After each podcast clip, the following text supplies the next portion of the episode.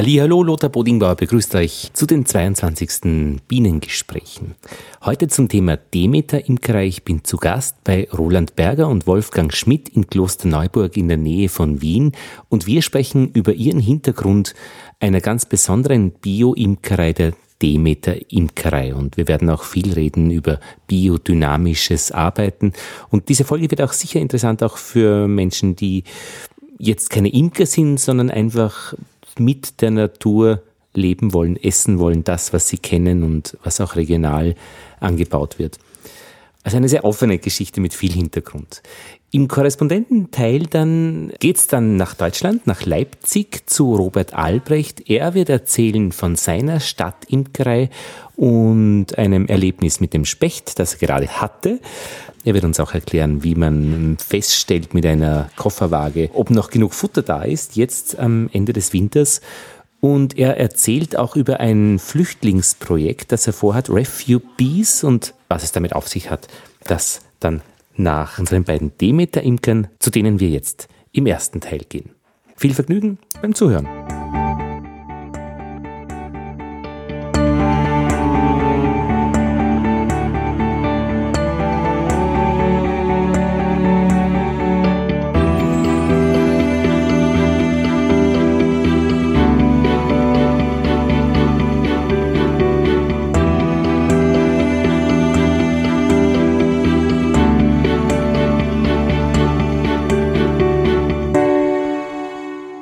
Bienengespräche Nummer 22, Bio-Imkerei und da gibt's eine schärfere Version, habe ich gehört, die Demeter-Imkerei. Schärfer mit viel Respekt, weil unser Bienen, also unser Imkerlehrer, Albert Schittenhelm hat gesagt, er hat sich da sehr gut äh, erkundigt, wie das ist mit der Bio-Imkerei, betreibt selbst einen Biobetrieb, aber hat immer voll Respekt gesagt, die wirklich substanzielle, schärfste Formulierung der Bio-Imkerei ist die Demeter-Imkerei. Und da habe ich mir gedacht, das schaue ich mir oder höre mir näher an. Und ich bin zu Gast bei Roland Berger und Wolfgang Schmidt. Danke für die Einladung. Schön, dass du da bist.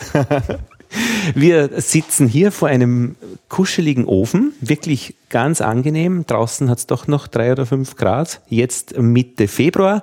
Der Ofen ist eingeheizt. Wir sitzen bei euch. Ja, wo sitzen wir denn? In der Küche in Klosterneuburg, in der, in der Imkereiküche, oder? Na, Bibliothek, je nachdem, wo ich mich mit meinem 360-Grad-Sessel genau. hindrehe. Es ist eh alles. Eh alles. Ja.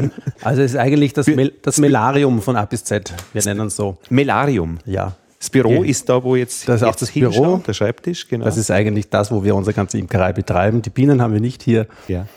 Melarium, so haben die Römer ihre Imkerei genannt. Ah, okay. Wir wollten irgendeinen hübschen Namen und dann war das einmal ein Arbeitstitel und das ist dann Pickenblem und ist einfach ein sehr schöner Name und jeder kennt es mittlerweile als Melarium. Ja. Und hier machen wir unsere Arbeiten, hier haben wir aber auch einen Seminarraum und hier haben wir unseren Lagerraum und unseren Schleuderraum. Und das Ganze ist ein altes Gewölbe, ein altes, ehrwürdiges Haus in Klosterneuburg. Ja, das ist so ein, ein Hoftrakt in der Wasserzeile und wenn man reingeht, ist es ein wunderbarer Innenhof und ich glaube, das macht schon sehr viel Spaß hier zu arbeiten. Unglaublich viel, ja. Die Leute kommen gerne her und es ist eigentlich schon viel mehr als nur Arbeitsräume. Ja. Es ist wirklich so eine Art Begegnungszentrum mittlerweile geworden. Wir haben viele interessante, tolle Leute, die hierher kommen, sich hier wohlfühlen und passieren tolle Dinge hier.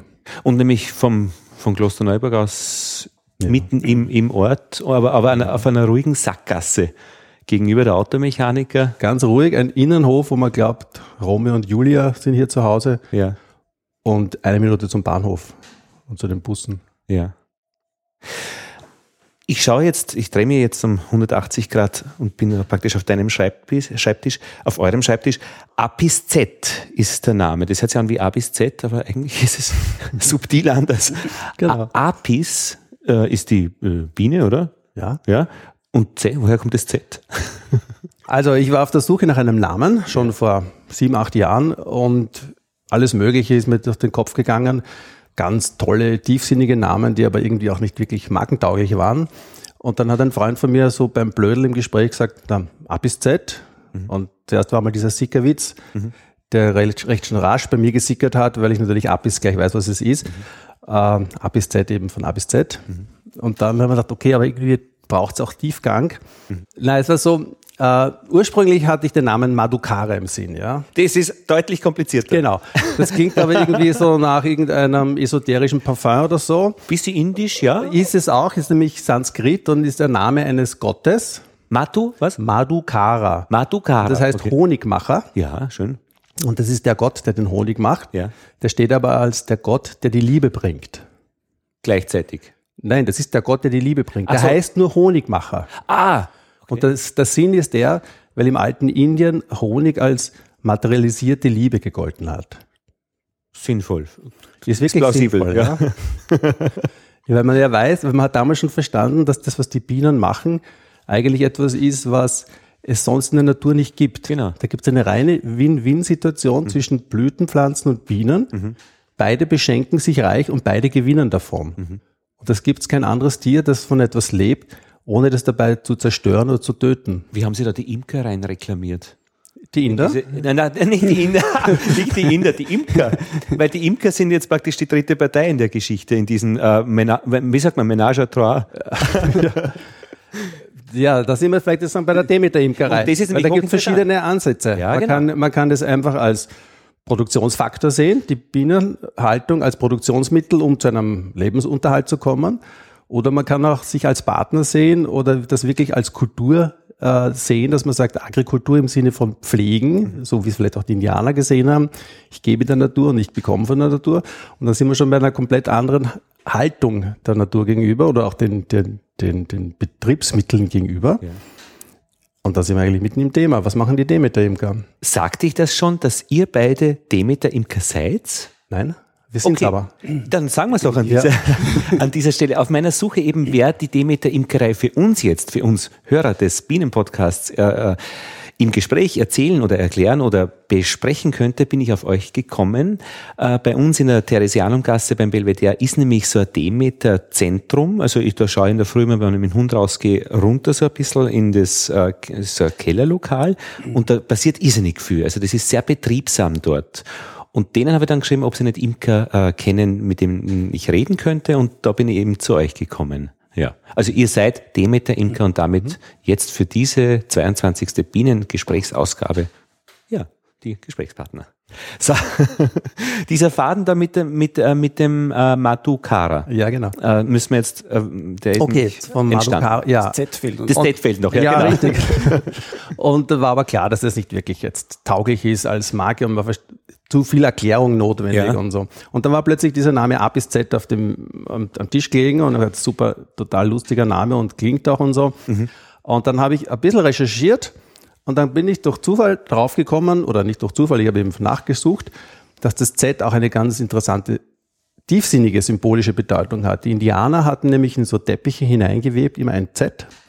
Und das war das, was die obere Welt mit der unteren Welt verbindet. Oh, oh. Man kann jetzt sagen, die geistige Welt mit der materiellen Welt oder mit der diesseitigen, mit der jenseitigen. Und plötzlich waren wir wieder genau dort, wo die Bienen ja auch immer stehen. Die Bienen waren ja auch das Attribut des Pharaos und die Bienen waren ja auch die Begleiter der, der heiligen Demeter in, in, in, in, Ephesos. Gibt es eine Statue, die ist übersät mit Bienen links und rechts. Und in all diesen Kulturen findet man die Biene immer an ganz wichtiger Stelle, so als Vermittlerin, Beziehungsschaffende. Die, die Beziehung zwischen der Götterwelt und der Menschenwelt zum Beispiel. Und das ist natürlich super toll. Und da sind wir auch wieder dort, warum Madukara, der Gott, der die Liebe bringt. Und dann war ich glücklich mit dem Namen und seitdem heißt man so. Und ihr seid zu zweit. Wir sind Oder seid ihr zwei geworden? Wir sind zwei geworden. Ja. Wie ist das ge- Genau. passiert, Wolfgang? ja, der Roland hat äh, schon einige Zeit vor mir mit der Imkerei begonnen und hat auch schon einige Zeit vor mir mit dem Gedanken gespielt, sich ganz der Imkerei zu widmen. Ähm, 2008 hat mich der Roland zur Imkerei grundsätzlich mal gebracht. Da war noch gar keine Rede davon, dass wir das gemeinsam machen würden oder geschweige denn, dass wir das mal erwerbsmäßig versuchen zu organisieren. Und ja, der Roland hat da äh, ganz interessante Dinge gemacht und, und äh, wie man vielleicht auch hört, war immer und ist auch immer einer, der es versteht, zu faszinieren und Geschichten zu erzählen. Und das hat mir immer sehr gut gefallen. Und bei mir war dann in meinem beruflichen Leben irgendwann einmal der Moment, wo man Pläne für die Zukunft schmiedet und ja, wenn, wenn man dann wieder mal sitzt und Budgets erstellt und es geht darum, sich Ziele zu setzen und noch effizienter zu werden, ähm, dann äh, hinterfragt man das einmal, habe dann meinen Job als konsequent, äh, Konsequenz an den Nagel gehängt. Und dann habe ich mir überlegt, was mache ich eigentlich am liebsten, wenn ich nicht im Büro sitze und arbeite. Und das war die Beschäftigung mit den Bienen und äh, habe dann den Roland äh, irgendwann einmal abgepasst und gefragt, ob er nicht Lust hätte, das zu zweit zu machen. Und äh, ganz spontan hat er gemeint, das wäre schön. Das war 2012. Dann hat es bei mir noch ein halbes Jahr gedauert, bis ich aus meinem Job wirklich herausgleiten konnte. Und seit 2013 machen wir das gemeinsam. Zwei Drittel aller Hörer werden sich jetzt fragen, was war das für ein Job? Äh, ich war äh, als Geschäftsführer in der konventionellen Lebensmittelindustrie tätig. Das ist ja nicht uninteressant, dieser Hintergrund. Nein, das ist nicht uninteressant. Äh, erstens mal von der lebensmitteltechnischen Seite her mhm. ist das sicher ein sehr, sehr spannendes Rüstzeug. Mhm. Wobei ich äh, Absolvent der äh, Wirtschaftsuniversität in Wien bin. Also ich komme von der wirtschaftlichen und nicht von der lebensmitteltechnologischen Seite. Mhm.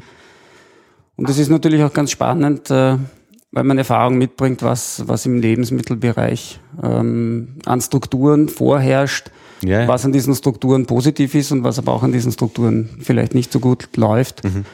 Und äh, insofern ist die Struktur, in der ich jetzt arbeite, sicher eine sehr, sehr schöne Weiterentwicklung. Ja, ja.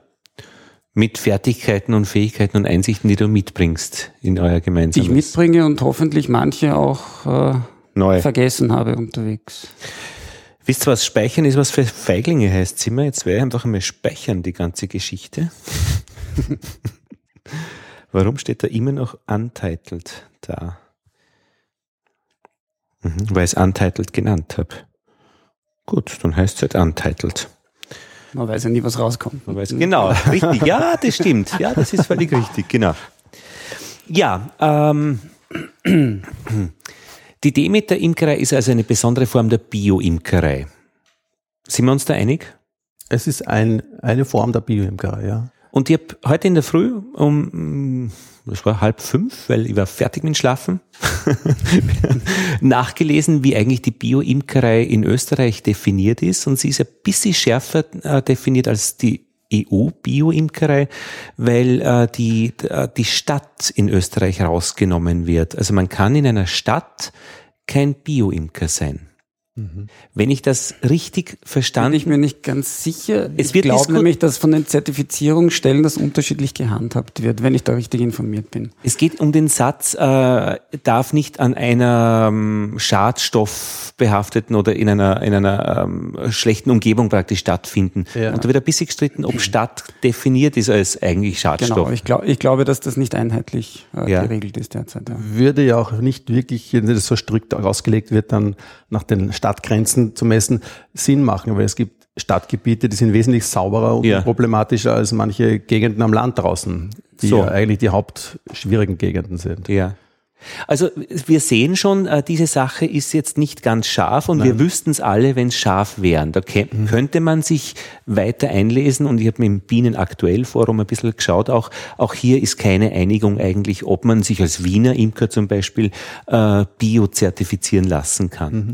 Aber wenn wir versuchen, dieses, äh, die, die, die, die Idee Bio einmal zu erklären, bevor wir dann zum Unterschied zu Demeter kommen, würden wir äh, sagen, also keine äh, unerlaubten Behandlungsmittel. Mhm. Kein, das war auch bei der, in der Pestizid-Sendung äh, so, äh, beim, bei den Bienengesprächen.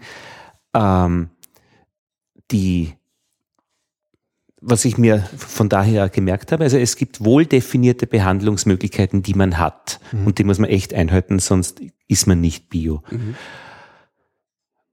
Was ist es dann noch? Äh, Biozucker zum Füttern, das ist das zweite. Genau. Ja. Es steht meines Wissens auch in der allgemeinen Bioverordnung drinnen, dass Honig ein wichtiger Bestandteil des Winterfutters sein muss. Das ist nicht nur bei Demeter, da wird natürlich ganz streng drauf geschaut auch, aber ja. ich, soviel ich weiß, ist es sogar in der generellen Bioregelung auch eigentlich ein Thema. Wird von, würde ich jetzt einmal sagen, nicht sehr vielen, glaube ich, sehr mhm. eingehalten. Ähm, dann ist die Lagerung in Edelstahl und Glas, nicht im Kunststoff. Ah ja. Robok. Okay. Dann ist die Behausung müssen aus natürlichen Materialien sein. Es darf also keine Styropor- und Plastikbeuten geben. Inklusive Anstrich draußen. Der Anstrich muss sowieso immer bienenverträglich sein. Also wird vielleicht in der konventionellen Imkerei nicht überprüft, aber das macht ja wirklich Ja. Sinn. Das wäre ja idiotisch, wenn man da giftige Ja. Anstriche verwendet, die dann im Endeffekt im Honig, im Propolis landen und so. Rückstandfreies Wachs oder Das, wird, das ist sowieso notwendig und das wird eben auch als erstes überprüft. Das ist das, die Krux überhaupt, wenn man umsteigt zum Beispiel, dass man wirklich schaut, dass das Wachs sauber ist, weil das Wachs hat leider die Eigenschaft, dass es alle diese Dinge speichert. Was ja eine positive Eigenschaft ist, weil dann ist es nicht im Honig drinnen. Wenn, Ja, wenn das äh, so die gesehen, Schadstoffe in Wachs gingen. Die meisten Schadstoffe sind im Fett löslich und deswegen gehen sie ins Wachs und nicht so sehr in den Honig. Und man kann wirklich alle Sünden, die in der Umgebung passieren und die der Imker macht, findet man als erstes im Wachs wieder gespiegelt. Deshalb die Biokontrolle am Anfang wird einmal eine Wachsprobe gezogen und erst wenn die wirklich sauber ist, dann kann man überhaupt erst einmal in die Umstiegsphase gehen und zum Bioimker werden. Die Rückstandsfreiheit kann man vielleicht generell als Thema der, der Bio-Imkerei sehen, als, als, als Herzstück. Also da geht's äh, auf das Produkt bezogen und Rückstandsfreiheit, dass man eben keine unerlaubten Mittel anwendet und dann im, im Produkt, das ja dann letztendlich auch an den Konsumenten gehen soll, zu finden ist. Was ja auch s- sinnvoll erscheint. Also es geht ja letztlich darum, dass nichts anderes drinnen ist wie der Honig, den man eigentlich gerne hätte mit seinen passenden Inhaltsstoffen. In Österreich gibt's ja, ja, Ich überlege gerade, äh, Flügelschneiden der Königin ist, glaube ich, auch generell bei Bio verboten. habe ich heute gelesen, würde ich bestätigen. Ja. Ja. Ja? Also äh, du Das merkst schon, ich bin da Ja. gar nicht so sattelfest, weil wir mit Demeter sowieso viel weiter darüber hinausgehen, Ja, ja. was für uns gilt. Deswegen Ja. weiß ich jetzt oft gar nicht, was jetzt die Abgrenzung Ja, zwischen ja. konventionell und Bio ist, weil der Unterschied zwischen Bio und Demeter ist sicher viel fundamentaler und größer als zwischen konventionell und Bio. Moment einmal, das, das muss ich noch einmal hören, bitte. Der Unterschied zwischen, Bio, normal Bio, Ja. so wie es von der EU vorgegeben Ja. wird, und Demeter Bio ist größer und betrifft mehr Dinge als der Unterschied zwischen konventionell und normal Bio. ach, das hätte man nicht so vorgestellt. Ja, wir werden da wahrscheinlich jedes noch Genau. plaudern. Die Demeter Imkerei hm, ist ja mit Rudolf Steiner. Also Demeter überhaupt, das Konzept Demeter ist, du sagst, das ist so ein, ähm, ähm, ähm, Statuen, Demeter-Statuen, Ägypten. ah, ja, das hat aber jetzt gar nichts mit der, Das ist nur der Name. Die, die Artemis. Die Artemis. Ach, was, wer ist die Artemis? Die Artemis ist auch eine griechische Göttin, beziehungsweise in Ephesus, wo sie ihr, da gibt es dieses, eines der sieben antiken Weltwunder, das Artemision, dieser Ephesus-Tempel. Ja. Den schon in der Antike irgendjemand, ein verrückter Kaiser zerstört hat. hat, ja, ja. zerstört hat. War eines dieser sieben antiken Weltwunder und das ist ein uralter äh, Kultplatz schon im, im vorhellenistischen Griechenland gewesen. Ah. Und dort wurde die Artemis, seine Urgöttin, dort verehrt. Und die hatte zum Beispiel ihre Priesterinnen, waren die Melissai genannt. Melissai, das sind die Bienen, das ist Ja, die ja. Übersetzung. Ah, okay. Und die, deren Hauptemblem, Hauptsymbol waren die Bienen. Mhm. Also die war, hat ganz eng verbunden. Ich meine, Das wäre jetzt wahrscheinlich ein eigener Podcast, darüber lange zu reden, was, Ja. was das, die Bedeutungen sind. Äh, ja, und die Demeter ist einfach die Göttin der Fruchtbarkeit. Artemis und Demeter ist jetzt zwei das verschiedene. Göttinnen, aber, aber Ist was, was anderes, ja. was anderes. Aber selber Kulturkreis, Ephesus und äh, beides sind griechische Göttinnen, ja. ah, okay. Ja. Alles klar. Aber was ist jetzt mit der äh, äh, Demeter? Die Demeter ist der Name eines, soll ich kurz erzählen, was Demeter gern. so, okay. Also, Demeter ist der Name eines einer einer einer äh, Biomarke kann man sagen, weltweit. Die gibt es weltweit und ist der einzige Bio-Dach, Bio-Verband, der auch weltweit ein eigenes Netz an Zertifizierungsstellen äh, hat. Also wir werden auch zertifiziert von unserer österreichischen Prüfstelle, aber da wird eben das, die arbeiten zusammen mit der Demeter Prüfstelle in Österreich und das wird dann mitkontrolliert. Und äh, im Grunde dürfen den Namen, das die Markenbezeichnung Demeter nur Produkte haben, die nach biodynamischen Betriebsweisen produziert worden sind. und Demeter auch mit diesem Schriftsatz. Genau, Demeter ist ein, ein, Ein Logo. eingetragenes, äh, geprüfte Marke, also das ist ein, ein- ein Wortbildmarke und da, da braucht man einfach diesen Vertrag mit den jeweiligen Demeter-Stellen im, im Land, um das zu bezeichnen. Und das muss eben biodynamisch äh, produziert sein und die biodynamischen äh, Betriebsregeln oder, oder, oder Richtlinien für die Bienenhaltung gibt es eben auch für die Bienenhaltung genauso. Die werden international ausgearbeitet, mhm. gibt im geringen Maße auch dann nationale Adaptierungen, aber im Grunde ist es etwas, federführend waren da die deutschen Kollegen und Kolleginnen, die sich da, die das eigentlich, würde ich mal sagen, entwickelt haben. Seine eigene Geschichte, wie es da dazu gekommen ist. Be bevor wir noch genau zu diesen Punkten kommen, was es genau ausmacht, äh, habe ich noch zwei offene. Ich muss jetzt noch einmal ganz kurz über die, die Göttin. Das ist ja. mir noch ein Anliegen. Artemis ist eine eigene Geschichte. Ja. Demeter ist eine Göttin. Ja. Und Ephesos ist so ungefähr das Gebiet. Also Oder wie es Demeter ist eine aus dem griechischen Pantheon. Da gab es ja viele Götter. Ja. ja. Gibt es eben die Demeter. Mhm. Wenn ich jetzt richtig informiert bin, eine Tochter auch des Zeus. Ah, das sind es, glaube ich, alle. Aus der ersten ja. Generation. Ja, ja. Und ja. Äh, die Geschichte geht ja auch so, dass ihre, ihre Tochter, die Persephone, die wurde ja dann vom Hades geraubt, der musste dann in die Unterwelt und dann war sie verschwunden. Und dann war plötzlich das ganze Leben und alles ist versiegt und es war nur noch kalt und trocken und Hunger, keine Blüten, keine Früchte mehr, war der Winter. Und dann gab es eben einen Deal, dass die Persephone wieder aus dem Hades, aus der Unterwelt zurück durfte, aber eben immer nur ein halbes Jahr. Und dadurch so sind die Jahreszeiten entstanden. Aber okay. die Persephone ist die Tochter, Tochter von der Demeter. Die Demeter ist sozusagen die Urmutter ah. der Fruchtbarkeit. Alles klar. Ja. Und ich muss noch einmal nachfragen, jetzt noch nach der Artemis, weil ich habe, warum ja. hast du die ins Spiel gebracht? weil sie einfach ein schönes Beispiel ist, wo man so ganz offensichtlich sieht, dass sie mit Bienen behaftet ist, dass ihre Priesterinnen die Bienen heißen, dass diese große berühmte Statue, die von ihr erhalten geblieben ist, äh, ganz übersät ist mit Bienendarstellungen. Danke, jetzt kenne ich mich aus. Und das und war das Z. Genau. A bis Z, die Verbindung von dem Danke. Göttlichen zum Irdischen, ja, vom genau. Geistigen zum Materiellen. Vielleicht noch ein kleines Beispiel. Ja, bitte das gerne. Passt jetzt ganz gut Unbedingt. Dazu. Warum hat der Pharao im alten Ägypten, der hat zwei Attribute gehabt. Der hat nämlich die Binse und die Biene. Und ein Beiname von ihm war Biti. Das heißt, der von der Biene. Und der Pharao war der, der die zwei Welten verbunden hat. Im, im geografisch-physischen war er der Herrscher über Oberägypten und Unterägypten. Aber Ober- und Unterägypten waren auch in einem größeren ganzheitlichen Gesinn gedacht, die geistige Welt, die materielle Welt, die jenseitige, die diesseitige Welt. Und der Pharao, das war ja der, der eingeweihte Gottkönig, der Einblicke in beide Welten hatten. Und der, der Einblick in beide Welten hat, der das verbinden kann, der kann auch erst so wirklich fruchtbar auf dieser Erde werden. Auch wieder im ganzheitlichen Sinn fruchtbar. Das heißt, er kann auch ein guter Herrscher sein. Daher die Binse für die Fruchtbarkeit.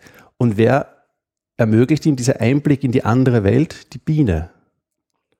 Und deswegen waren das die zwei Hauptsymbole des Pharaos. Die andere Welt noch einmal ist die, was? Das wäre jetzt die äh, Unterägypten zum Beispiel. Ah. Unterägypten als die jenseitige Welt. Ah, okay. die, die, die, die Welt, die man nur in der Nacht sieht, im oh. Nachtbewusstsein. Die mhm. dunkle Welt. Mhm. Die geistige Welt. Die mit den Göttern verbundene Welt. Mhm. Okay. Also das ist sehr, die Ägypter hatten ja ein anderes Weltbild, die waren jetzt ja. sicher weniger, die hatten Gottkönige und das Ganze waren, die Tiere waren jetzt nicht einfach Tiere, sondern die Götter hatten zum Teil Tierhabitus, mhm. aber weil da eben göttliche Prinzipien damit verbunden waren, nicht weil sie jetzt so dumm waren, dass sie gedacht haben, der Gott ist eine Katze oder was. Mhm. Das ist, finde ich, eine wichtige Grundlage, dass wir hier besprechen, weil es nämlich eine, eine Denksicht ist, also eine Weltsicht, eine ähm, äh, wir haben in unserem Kulturkreis eben eher so diese Lebensmitteltechnik, also praktisch, man kennt den Salat, der wird groß und dann isst man und wenn man das industriell macht, ist viel Salat und so.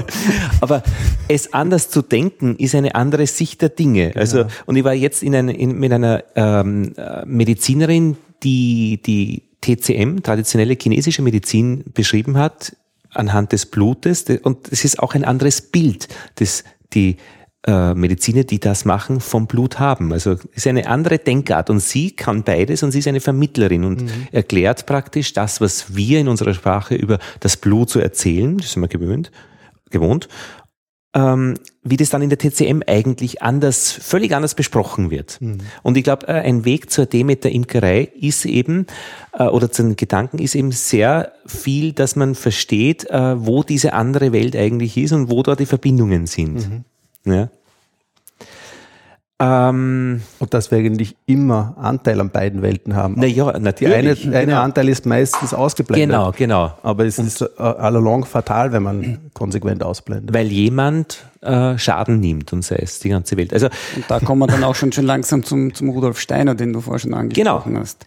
Wo es ja auch darum geht, äh, das innere Auge zu schulen. Also ja. nicht nur mit der Ratio die Welt zu betrachten, sondern das innere Auge zu schulen, um eben auch auf einer anderen Ebene empfänglich zu sein für Realitäten, die uns umgeben. Und das muss man schulen, weil in unserer, in unserem Auf, wie sagt man, Upbringing, äh, Aufwachsen, ähm, lernen wir halt einfach unsere Seite kennen, die wir eh gut, ganz gut können und die auch jetzt mittlerweile messbare Probleme auch verursacht. Ja. Ähm, ja, also ähm, Demeter, die Göttin der Fruchtbarkeit, eben, und die war dann praktisch Grundlage äh, für den Namen und damit auch die Marke. Also, genau. Man, ja. ja. Und Rudolf Steiner ist bekannt als der Begründer der Waldorfschulen. Da gibt's auch viele Geschichten wahrscheinlich und wahrscheinlich kürze ich diesen Weg völlig falsch ab. Aber er ist zumindest mit Waldorfschulen verbunden. Er, er selber hat ja. nicht die Waldorfschulen gegründet. Er ist der Urvater der Anthroposophie. Also er hat die Anthroposophie begründet. Ah. Und auf der Anthroposophie basieren halt, gibt es unglaublich viele Auswirkungen in verschiedenen Lebensbereichen. Mhm. Also in der Pädagogik mhm. ist es also die pädagogische Linie, die sozusagen sich mit, mit der Anthroposophie beschäftigt, nennt man heute Waldorfschulen, ja. Waldorfpädagogik. Ja. Die Landwirtschaftsmittelproduktion ist eben die biodynamische Produktion.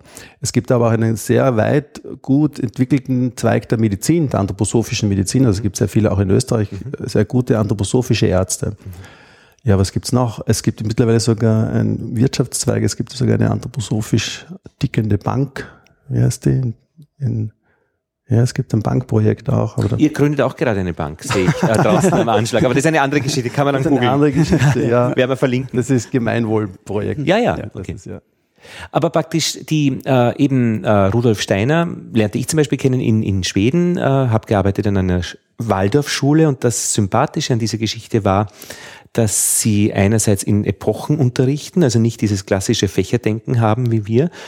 Und das Zweite war, dass äh, eine Woche vor Schulbeginn die Eltern und die Kinder in die Schule kommen, die Schule herrichten. Mhm. Äh, haben die Bänke abgeschliffen und so weiter. Also man ist sehr viel mehr in Verbindung mit den Sachen, die man dann eben in dieser Schulzeit ja. äh, benutzt und auch diese, diese Liebe zum Handwerk, ähm, dass man praktisch äh, nähen lernt, äh, bevor man irgendwelche Maschinen bedient, die nähen.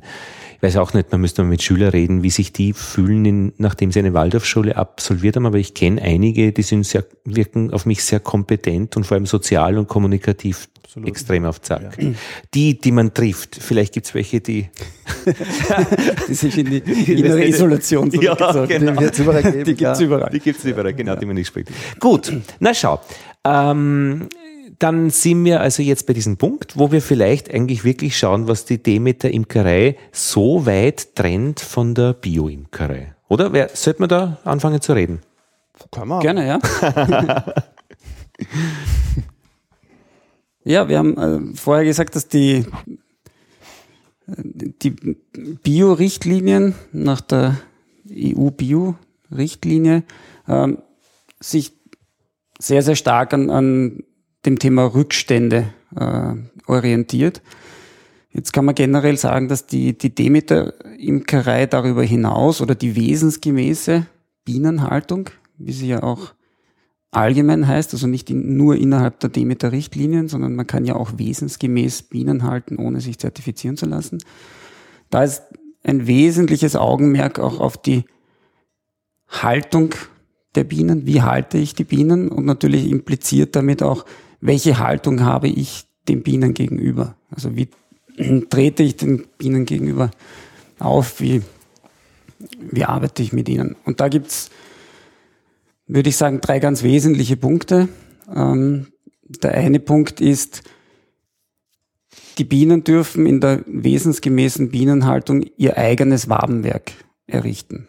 Das heißt, im, im Brutraum, so ist es auch vorgeschrieben in den, in den, in den Richtlinien, im Brutraum äh, muss gewährleistet sein, dass die Bienen ihr eigenes Wabenwerk errichten können. Der Hintergrund ist der, dass, dass wir die Bienen jetzt nicht als einzelne Leb Lebewesen sehen. Also wir, wir sprechen jetzt nicht unbedingt von einer Anzahl von 30, 40, 50.000 einzelnen Bienen in so einem in so einer Beute, sondern von einem Organismus. Das ist für uns ein Superorganismus, wenn man so will.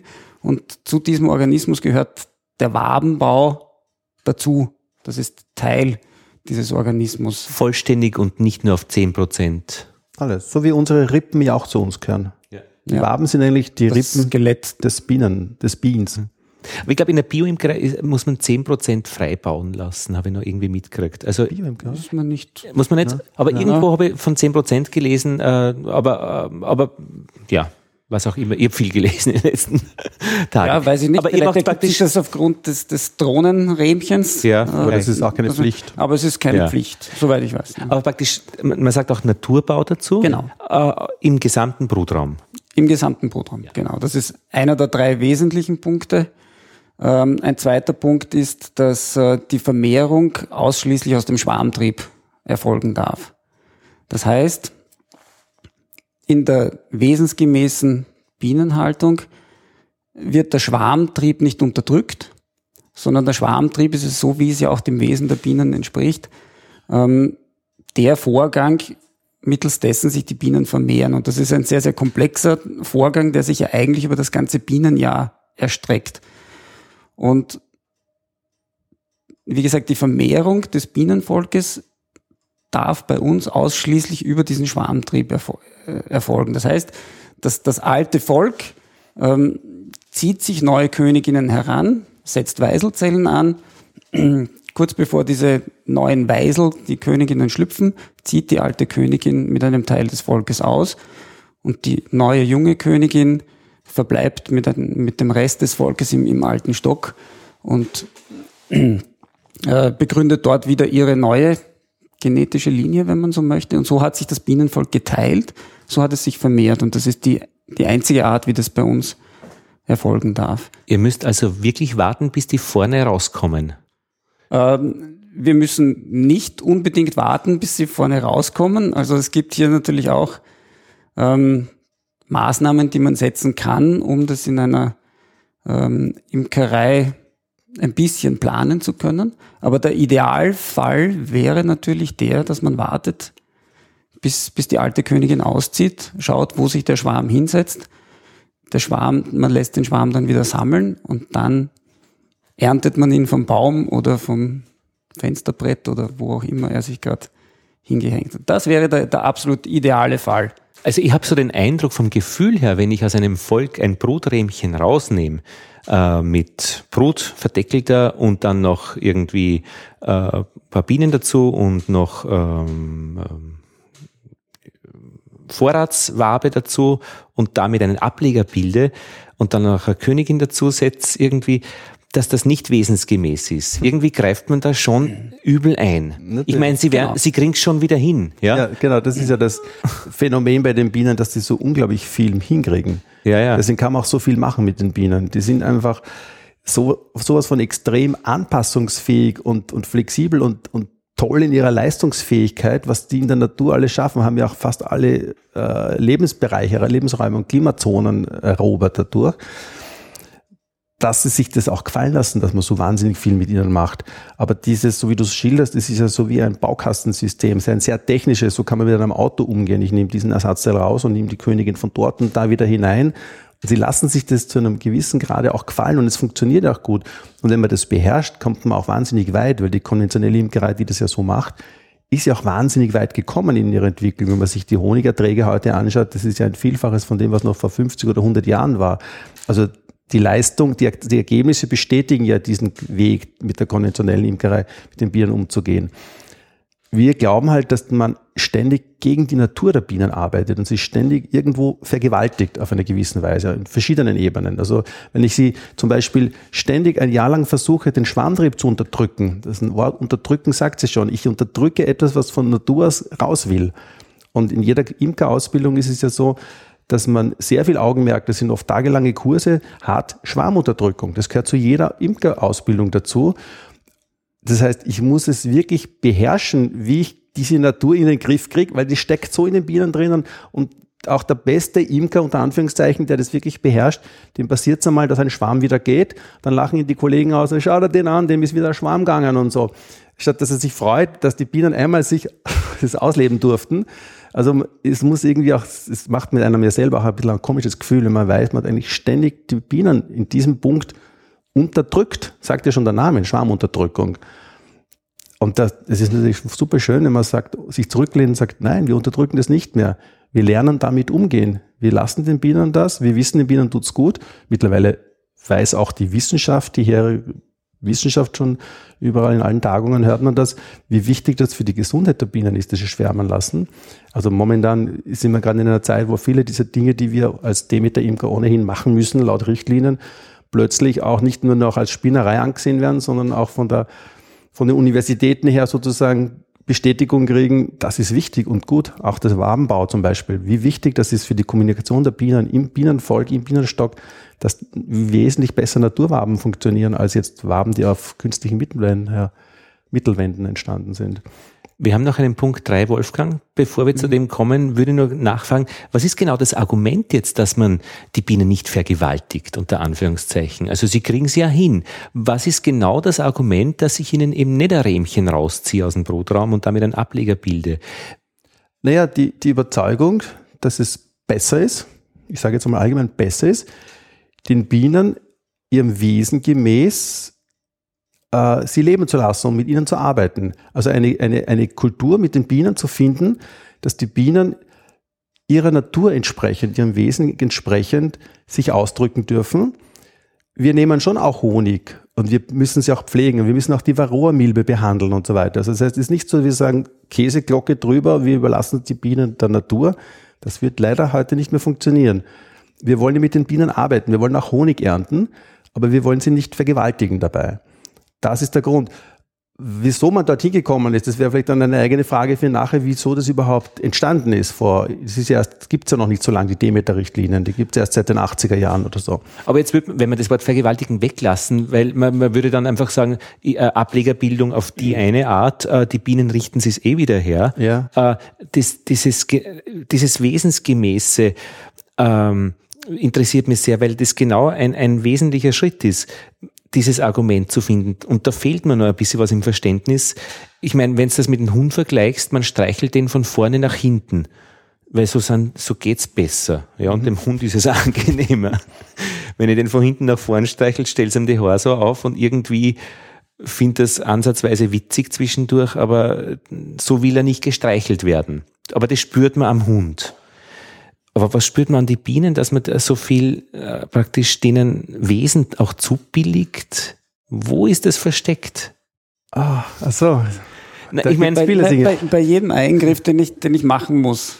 Und, und das ist ja bei uns genau dasselbe. Wenn, wenn wir auch dann am Bienenvolk arbeiten und Eingriffe machen, hat die Bienen in der Folge immer damit zu tun, den Zustand wiederherzustellen, der für sie ideal ist. Das heißt, die, das Temperaturgefüge wieder äh, herzustellen, das Raumklima wieder herzustellen.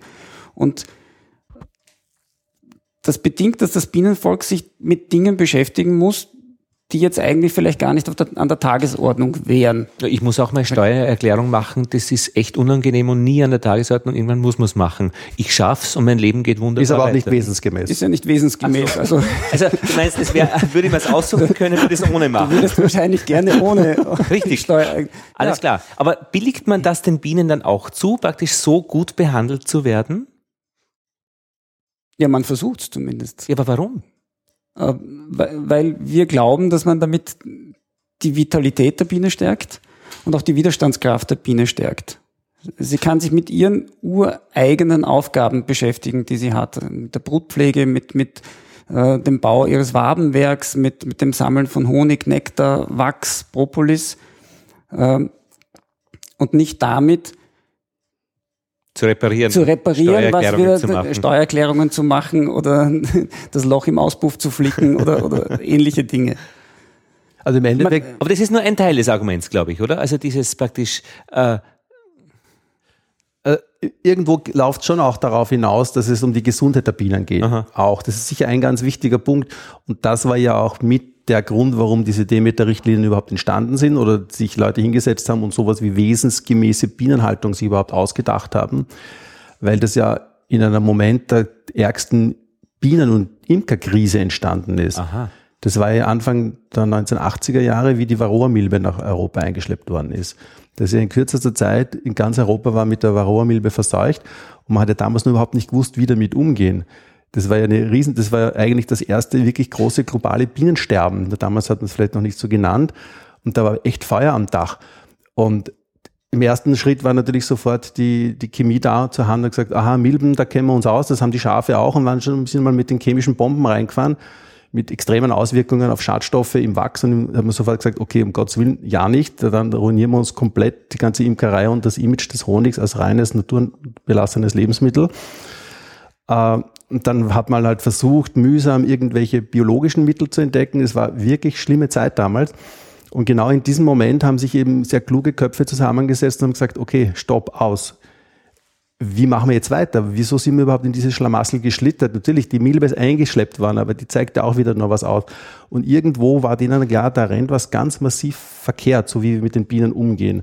Haben sich dann in dem Moment auch zufällig erinnert an einen prophetischen Saga, den der Rudolf Steiner schon 80 Jahre vorher irgendwo in diesen Arbeitervorträgen gesagt hat, der gesagt hat, wenn wir so weitermachen mit den Bienen, dann wird die Imkerei weltweit in 80 Jahren, hat er damals gesagt, in eine existenzielle Krise schlittern. Der hat sich speziell damals immer auf diese Form der künstlichen Königinnenzucht und so beschrieben, äh, bezogen. Also der hat noch nichts von Varroa-Milbe und Pestizidproblemen gewusst. Der hat es auf das jetzt beschränkt, aber im Wesentlichen zeitlich hat er ziemlich es gut getroffen gehabt. Und dann haben sich eben diese Leute, das waren speziell viele so um die Fischermühle. Das ist ein, ein, ein Pionierzentrum der wesensgemäßen Bienenhaltung in, in Süddeutschland. Die haben sich überlegt, äh, es waren zwei Riesenprobleme sind da gewesen, die es zu lösen galt. Das eine war, möglichst rasch biologische Mittel zu finden, dass man die Varroa in den Griff kriegt. Und das andere Problem war, eine Methode, eine Art der Bienenhaltung zu finden, die all along die Bienen stärkt und nicht noch mehr schwächt. Mhm weil die überzeugt waren, diese Art, dieses technische, dieses Bienen nur noch als Produktionsmittel zu sehen und, und immer noch mehr Honig und noch mehr technisch und noch mehr baukastenmäßig eingreifen, da eingreifen und dort eingreifen, äh, dass das den Bienen nicht gut tut und dass das mit ein Grund ist, warum das gerade zusammenbricht. Mhm. Und ja, die, die biologischen Mittel sind mittlerweile da, gibt's. Ist zwar auch nicht lustig, mit denen zu behandeln für die Bienen, aber sie hinterlassen keine Rückstände und es ist das einzig Vernünftige eigentlich, das man heute machen kann. Und die, auf der anderen Seite, diese Art, wie, wie können wir mit den Bienen umgehen, da ist dann eben diese Art der Wesensgemäß. Ich habe sich überlegt, was, was ist eigentlich, was sind die Bienen? Sind die wirklich nur ein funktionierender Haufen von einzelnen kleinen Insekten, mit denen immer, die sich eh alles gefallen lassen? Und da sind halt sehr viele kluge Gedanken entstanden. Und die haben dann praktisch diese drei Eckpunkte, die der Wolfgang auch gerade vorhin genannt hat, als, als wichtigste Punkte im Umgang mit den Bienen äh, herausgearbeitet die man einhalten muss. Und daraus sind dann erst ein paar Jahre später die Demeter-Richtlinien entstanden. Also der Begriff wesensgemäße Bienenhaltung, das war ja eine Wortschöpfung, die damals erstmals für die Bienenhaltung, mittlerweile gibt es alles Mögliche wesensgemäß zu finden, aber das war wirklich eine Wortschöpfung damals von diesen Leuten. Mhm. Weiß ich nicht, ob die Frage beantwortet wird. Also, äh, die, die, Frage ist schon längst im Hintergrund. Das, war, okay. was du gesagt hast, äh, hat Licht in diesen gesam das gesamte Gebiet gebracht, was auch immer ein Anlass war.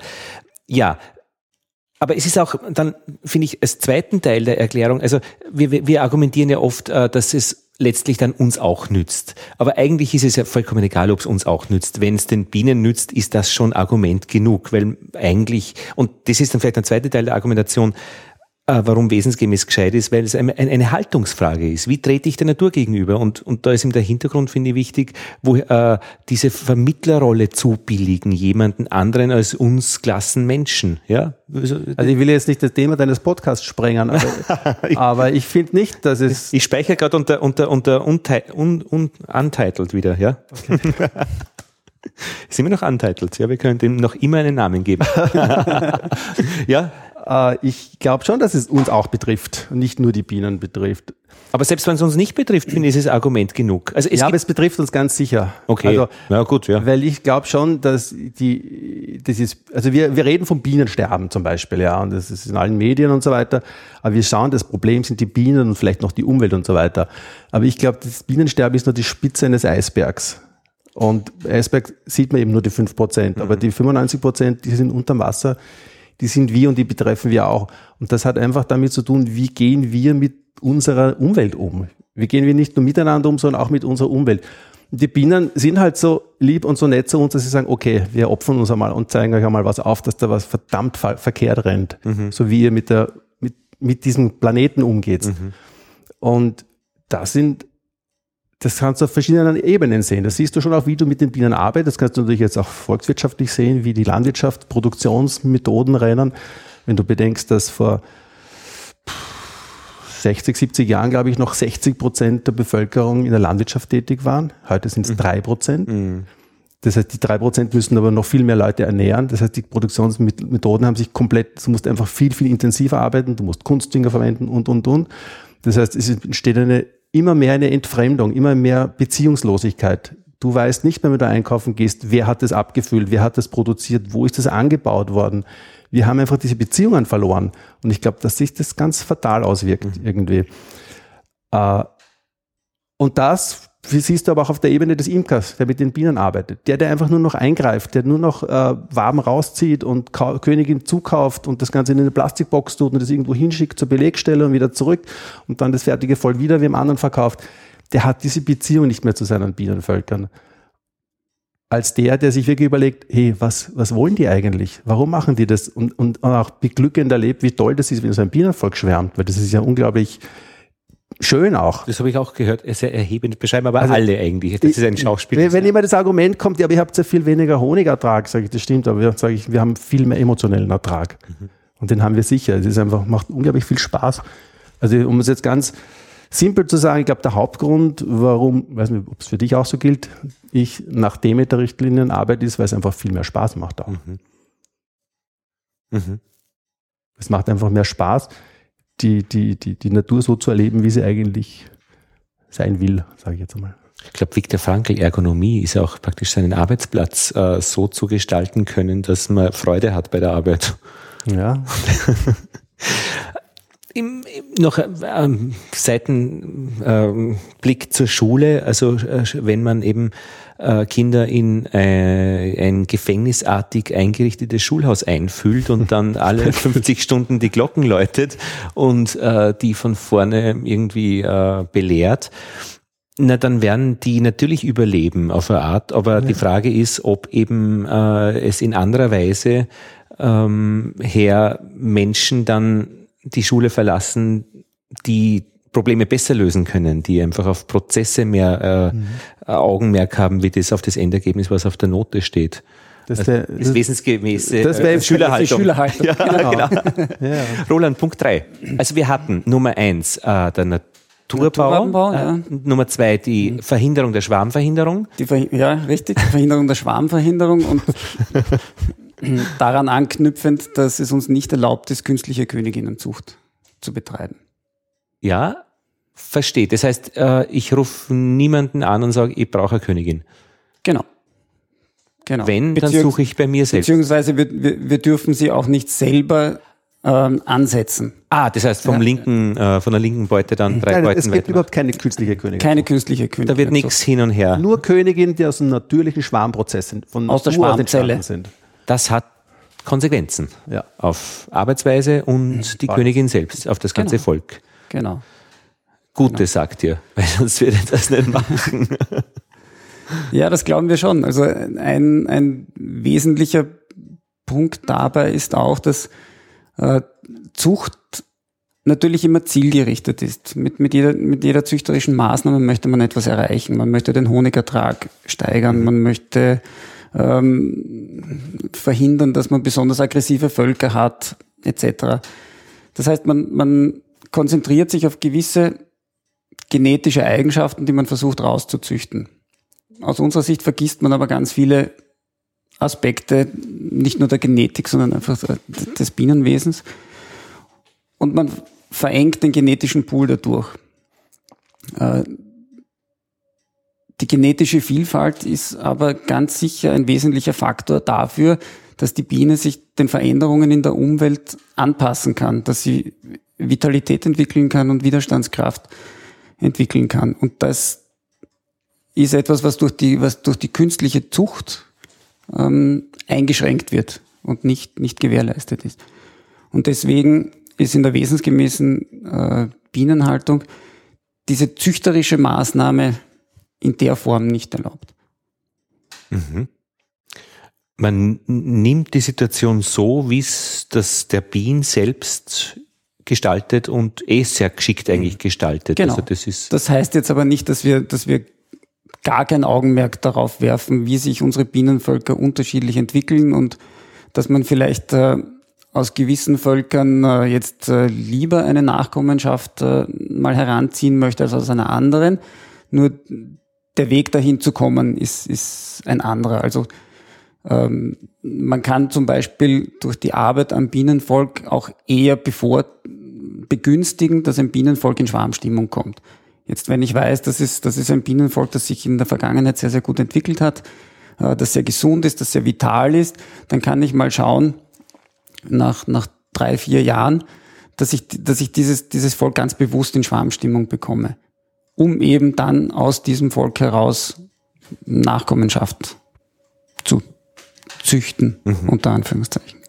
Also so die Idee, wenn ein Volk aggressiv ist, einmal stechen ist erlaubt, aber beim zweiten Mal wird die Königin ausgetauscht.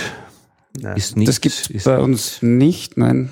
Außerdem so, also wir beobachten kaum Völker, die wirklich ihr, ihr Leben lang aggressiv sind. Meistens geht es den Völkern nicht viel anders als uns. Die haben mal einen besseren Tag und mal einen schlechteren Tag. Meistens ist der schlechte Tag der Bienen dadurch bedingt, dass wir einen schlechten Tag haben als Imker. Wir kommen schon mit Zeitnot hin oder sind schlecht vorbereitet. Was auch immer. Mhm. Und das bekommen wir dann relativ schnell als, als Feedback von den Bienen zurück und so nicht mit uns. Wenn man da hineinhört, dann merkt man oft, okay, ist vielleicht nicht der richtige Tag oder ich bin selber nicht gut drauf. Und sollte man bei sich selber den Fehler mal nicht finden, dann ist halt das Bienenvolk schlecht gelaunt an dem Tag. Und wenn man drei Wochen später wieder hinkommt, dann ist es das sanfteste Volk, das man sich vorstellen kann. Mhm. Pause? Irgendwas? Geht's? Jeder zufrieden? Wie du möchtest. Die, äh, die Temperatur passt? Sehr gut, ja. ja Wasser, alles okay? Soll man irgendwo nachfüllen? Ein Wasser Magst du? Ja. Magst du noch ähm, Kaffee? Danke, ich bin eigentlich im Moment sehr zufrieden. Ich hole mir noch ja. ein Wasser, ja. Genau, ja. dann machen wir eine kurze Pause. Ja. Ja, der Roland hat noch ein Holzscheit in den Ofen geschmissen. Die Frage ist jetzt ähm, nach der Wirtschaftlichkeit. Wenn man davon lebt, muss man das ja irgendwie kompensieren, wenn man weniger Honig letztlich am Ende des Tages erhält. Hälfte Honig, doppelter Preis, würde ich mir vorschlagen. Ist einmal ein guter Ansatz, auf jeden Fall. Äh, ob, ob das Ganze wirtschaftlich funktioniert, das wissen wir ja noch nicht. Also dazu ist das Projekt jetzt noch noch zu jung. Ähm, du hast schon recht, die generell die Produkte, die in Demeter Landwirtschaft produziert werden, haben größtenteils einen, einen höheren Preis, ähm, weil ja auch der Fokus nicht so auf einer rationalen, also rationellen Betriebsweise äh, liegt, sondern da steckt ja auch mehr dahinter. Also wenn wir über die Demeter-Richtlinien reden, dann kommen da ja auch noch viele andere Punkte, die die Produkte betreffen zum Beispiel. Also dass Honig äh, nach dem Ernten sehr schnell in das, in das Glas kommen muss, dass äh, nicht äh, mit Temperaturen gearbeitet werden darf. Über 35 Grad? Über 35 Grad, genau. Die Idee dahinter ist, dass äh, alles, was der Imker oder der Mensch äh, an dem Produkt verändert, macht er nicht besser, als es die Biene schon gemacht hat. Also wir bekommen eigentlich ein optimales Produkt von den Bienen geschenkt und alles, was wir damit machen, kann es eigentlich nur verschlechtern. Das heißt, je weniger wir da in dieses Produkt eingreifen, umso besser ist es. Ähm, ja, daher auch ein höherer Preis. Ähm, davon allein kann man aber noch nicht leben. Es ist ja auch die, die Arbeit an, an den Bienenständen doch teilweise intensiver ähm, weil es ja auch eine Beziehungsarbeit ist und Beziehungsarbeit bedeutet immer Zeit. Ja, wem sagst du das? Ja, das kennen wir alle. Ähm, deswegen haben wir jetzt unser, unser Thema bei A bis Z auch nicht äh, rein auf Honig beschränkt, sondern das Thema heißt Biene. Und äh, da fallen wir natürlich in eine sehr, sehr gute Zeit. Die Biene emotionalisiert momentan, sie ist in aller Munde. Sie hat ein sehr, sehr positives Image und deswegen können wir dieses Thema Biene auch sehr, auch breiter gestalten in, in unserem Businessplan, wenn du das so möchtest, und in unseren strategischen Geschäftsfeldern. Also wir, wir halten auch Seminare und Kurse ab zur wesensgemäßen Bienenhaltung. Wir machen sehr, sehr viel und sehr, sehr gern äh, Projekte und Veranstaltungen mit Kindern. Ähm, das ist ein sehr wesentlicher Faktor. Wir beschäftigen uns auch sehr viel mit der Apitherapie. Das ähm, beinhaltet das traditionelle Wissen um die Heilwirkung von Bienenprodukten. Und das Verbot, es zu versprechen? Und das Verbot, es zu versprechen, genau. Aber darüber reden darf man ja. Und sagen, mir hilft's immer bei. Ja, oder man hat äh, gute, liebe Ärzte, die auch immer mehr davon halten und das immer mehr kennenlernen und wo man die Leute einfach hinschickt. Mhm. Da brauche ich mich dann nicht als Kurpfuscher oder Arzt aufspielen, mhm. wenn ich weiß, da gibt's gute Ärzte, die sich auch sehr gut auskennen. Ah, ja. Mhm. Ich, ich kann es nur immer wieder erzählen, also ich habe mich einmal geschnitten mit, äh, mit einer Schere in, in, beim Waben ausschneiden getränkt alles in Honig und ist geheilt in kürzester Zeit, aber doch blöder Schnitt, blöder Schnitt. Es war wirklich spektakulär und ich bin sonst nicht der Typ, der irgendwie so ja, ja an Sachen glaubt, die, die man nur spürt, äh, spüren muss. Ist ja überhaupt kein Geheimnis mehr. Das ist wirklich. Einige medizinische, also Krankenhäuser, Dermatologieabteilungen, wo die sagen, Honig ist das Mittel der Wahl mittlerweile, gerade mhm. bei schlecht heilenden Wunden. Gerade in also, Zeiten von Multiresistenzen und, mhm. und ähnlichen Dingen. Ähm, gab ja auch im Rahmen der Novell Food Verordnung mal den Versuch, Propolis äh, mit gesundheitsbezogenen Angaben zu versehen. Und das Thema war dort, dass das deshalb nicht aufgenommen wurde, weil äh, es nicht sichergestellt werden konnte, dass Propolis standardisiert wird.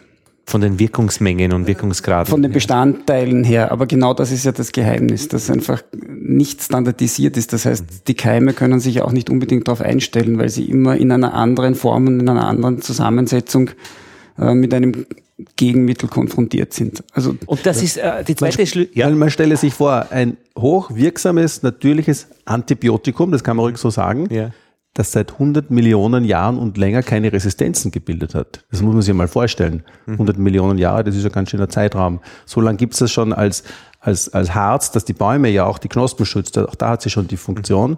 gegen pathogene Keime, Pilze, Viren zu wirken. Und die Bienen machen ja nichts anderes, als dass sie dieses Harz von den Knospen sammeln und dann noch einmal anreichern mit eigenen Dingen und dann diese antibiotische Wirkung im eigenen Stock nützen. Und wenn wir das Antibiotikum Propolis von den Bienen ernten, können wir es auch wieder einsetzen. Und es gibt keine Resistenzen bis heute.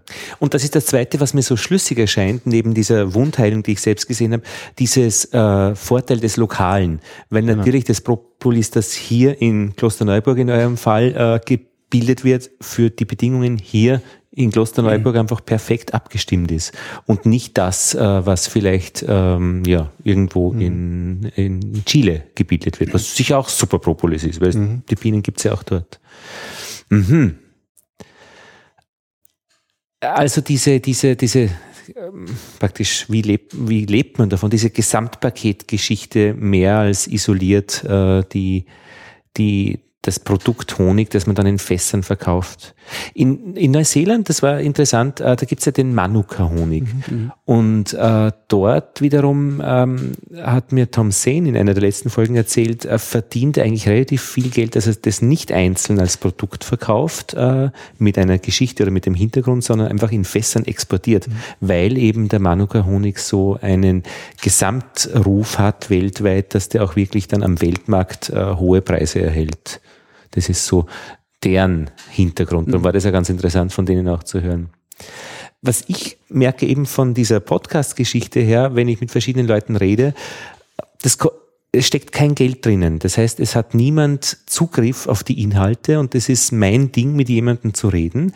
Ich verdiene aber damit auch kein Geld. Nur, ich verdiene sehr wohl Geld damit, wenn ich dann irgendwo eingeladen werde, einen Abend zu moderieren, weil ich eben Gespräche führen äh, mag, kann, was auch immer, ja. Und da kommt praktisch äh, dann plötzlich, also äh, ein, eine Einladung, einen Abend zu moderieren und da kann man dann schon Geld verdienen. Hätte man nicht so planen können, aber ich finde, die Gesamtpaketgeschichte ist immer eigentlich das, der schönere Deal an, an, an dem Ganzen. Mhm. Aber da muss man eben so eine lange Strecke natürlich schon ähm, äh, auch einen Hintergrund haben, dass man sich das auch leisten kann. Also bei mir ist es so, ich arbeite an der Abendschule als Lehrer, kann einmal die Rechnungen zahlen ähm, und beim Radio als Radiogestalter und kann den Luxus damit zahlen. Und die Podcasts sind in der Mitte freigespielt von wirtschaftlichen Zwängen. Und ob jetzt eingeladen wäre, äh, einen Abend zu moderieren oder nicht, ist eigentlich nicht das große Thema, aber kann das Ganze mhm. ganz bunt machen. Die Hörer zahlen übrigens Zugfahrkarten, das ist sehr nett. Damit kann ich nämlich mir das praktisch auch leisten, dann ins Land hinauszufahren. Und dieser Zugang finde ich sehr schön, dass einfach Leute mitmachen für ihre Inhalte. Und ich bin eigentlich nur der Vermittler, der das Ganze ähm, äh, wegen dem, was ich von der Radioseite her ähm, praktisch äh, habe an Zeug, äh, machen kann. Mit dem Privileg verbunden, dass ich natürlich immer an die ersten Leute komme und an eure Geschichten in dem Fall. Mhm. Ja. ja. In welche Richtung wird es gehen bei euch? Ihr seid jetzt einige Jahre etabliert, ihr macht jetzt oder einige wenige Jahre, viele also Jahre. Wann ist man, ab wann ist man etabliert? Naja, wenn man sich äh, nicht mehr beim nächsten Tag äh, in der Früh fragt, was, was geht da heute ab? Also wenn man schon weiß, was am nächsten Tag passiert. Im Ansatz. ja, ein, ein, ein, Stadtlokal zu haben, finde ich, oder äh, ein, ein, eine Produktionsstätte ist schon einmal ganz, würde man als, als jetzt bin ich einmal da zu bezeichnen, finde ich, in eurem Fall. Hm. Wo geht's hin? Ähm wir haben natürlich, also wir, das ist halt mein Background von der wirtschaftlichen Seite, den ich nicht ganz ablegen kann, natürlich einmal Überlegungen gemacht, kann das Ganze überhaupt wirtschaftlich auch funktionieren, weil wir haben beide Familie, wir haben beide Kinder, also wir haben ja auch äh, finanzielle Verantwortung für, für Menschen, die mm, bei uns sind. Und dann haben wir klassisch einen Businessplan aufgestellt. Äh, wie so ein Businessplan halt ausschaut, wenn man weiß, man möchte eine Sache machen, eine Sache machen, dann wird das funktionieren laut Businessplan. Das, das tut es auch bei uns. Wo, wohin es nicht gehen soll, das ist eigentlich die einzige Kennzahl, die wir uns selber gesetzt haben derzeit. Wir wollen einfach eine gewisse Größe nicht überspringen. Kann man die benennen, wie viele Völker? Also wir haben, Völker ist die, ist die Einheit? Also wir haben es einmal in, klassisch äh, als, als Völkeranzahl definiert. Wir haben einmal gesagt 300 Völker. Das müsste ungefähr das sein, was wir zu zweit, zu zweit für zwei Familien in der, Wesens, in der wesensgemäßen Bienenhaltung äh, handeln können sollten. Und haben dann auch diesen Businessplan auf diesen 300 Völkern mal aufgebaut. Und ja, wenn dieser Businessplan so eintreten sollte, wie wir das eben vorhaben, dann kann man auch eine Existenz drauf aufbauen. Ja. Aber wesen, wesentlich ist, ist eben diesen Pfad nicht zu verlassen und eine, eine gewisse Größe nicht, nicht zu überschreiten, um, um das nicht mehr tun zu können, was wir eigentlich tun wollen. Und das ist unsere Zeit mit den Bienen und dem Thema Bienen zu verbringen und nicht am Schreibtisch zu sitzen und Mitarbeiter zu managen. Und im Raum draußen ist ein großer Tisch mit vielen Sässen rundherum, da kommen auch Leute vorbei und es entwickeln sich Dinge, die man vorher gar nicht geplant hätte. Genau, und das ist das Wunderschöne. Also das Planen hat seine Grenzen und, und hm. diese Grenzen äh, eben nicht zu setzen und sich selber nicht zu setzen, sondern offen zu sein für Dinge, die bei der Tür hereinkommen und Ideen, die hereinschneien, das macht das Ganze extrem spannend. Und so ergeben sich einfach ständig neue Dinge, neue Projekte, neue Ansätze, wo die Gefahr eher darin besteht, dass man sich verzettelt, als äh, dass einem jetzt die Ideen ausgehen. Also diese Routine, wie du sagst, dass man in der Früh weiß, was den ganzen Tag passieren wird, die Gefahr sehe ich jetzt noch nicht allzu heftig an die Tür klopfen. Ich, ich erlebe es gerade momentan so ein bisschen, wenn man das Gefühl, wenn man lang genug den Acker beackert und vielleicht gegen jede Vernunft eine Idee pflegt und nährt, äh, ohne wirklich zu wissen, wie kann das eigentlich funktionieren. Dann kommt irgendwann einmal der Punkt, wo das plötzlich Klick macht und dann passieren die Dinge. Und es ist wirklich total schön momentan zu erleben, wie auch dieses Melarium und dieser Raum und, oder diesen physischen Ort, den wir da jetzt haben, wie der auch Ideen und Leute anzieht und was hier alles passiert. Also wir haben ja auch die verschiedensten Kurse mittlerweile hier, die jetzt nicht unmittelbar was mit Bienen zu tun haben, aber sehr oft gibt es auch da irgendwo Anknüpfungspunkte. Das kann man auch nicht wirklich planen. Also hätte ich jetzt vor zehn Jahren geplant, ich will da jetzt mir so ein Zentrum aufbauen, wo diese Kurse stattfinden, da kommst nicht so hin. Ich glaube, du musst lang genug eine verrückt, aber gute Idee, die muss verrückt genug sein und gut genug sein, bearbeiten, beackern. Und dann irgendwann einmal kommt dir dann von außen das Glück oder der Zufall dazu und dann passieren die Dinge. Es ist so, so erlebe ich es momentan. Roland, dein Hintergrund, wenn ich noch fragen darf, vom Wolfgang Wismers.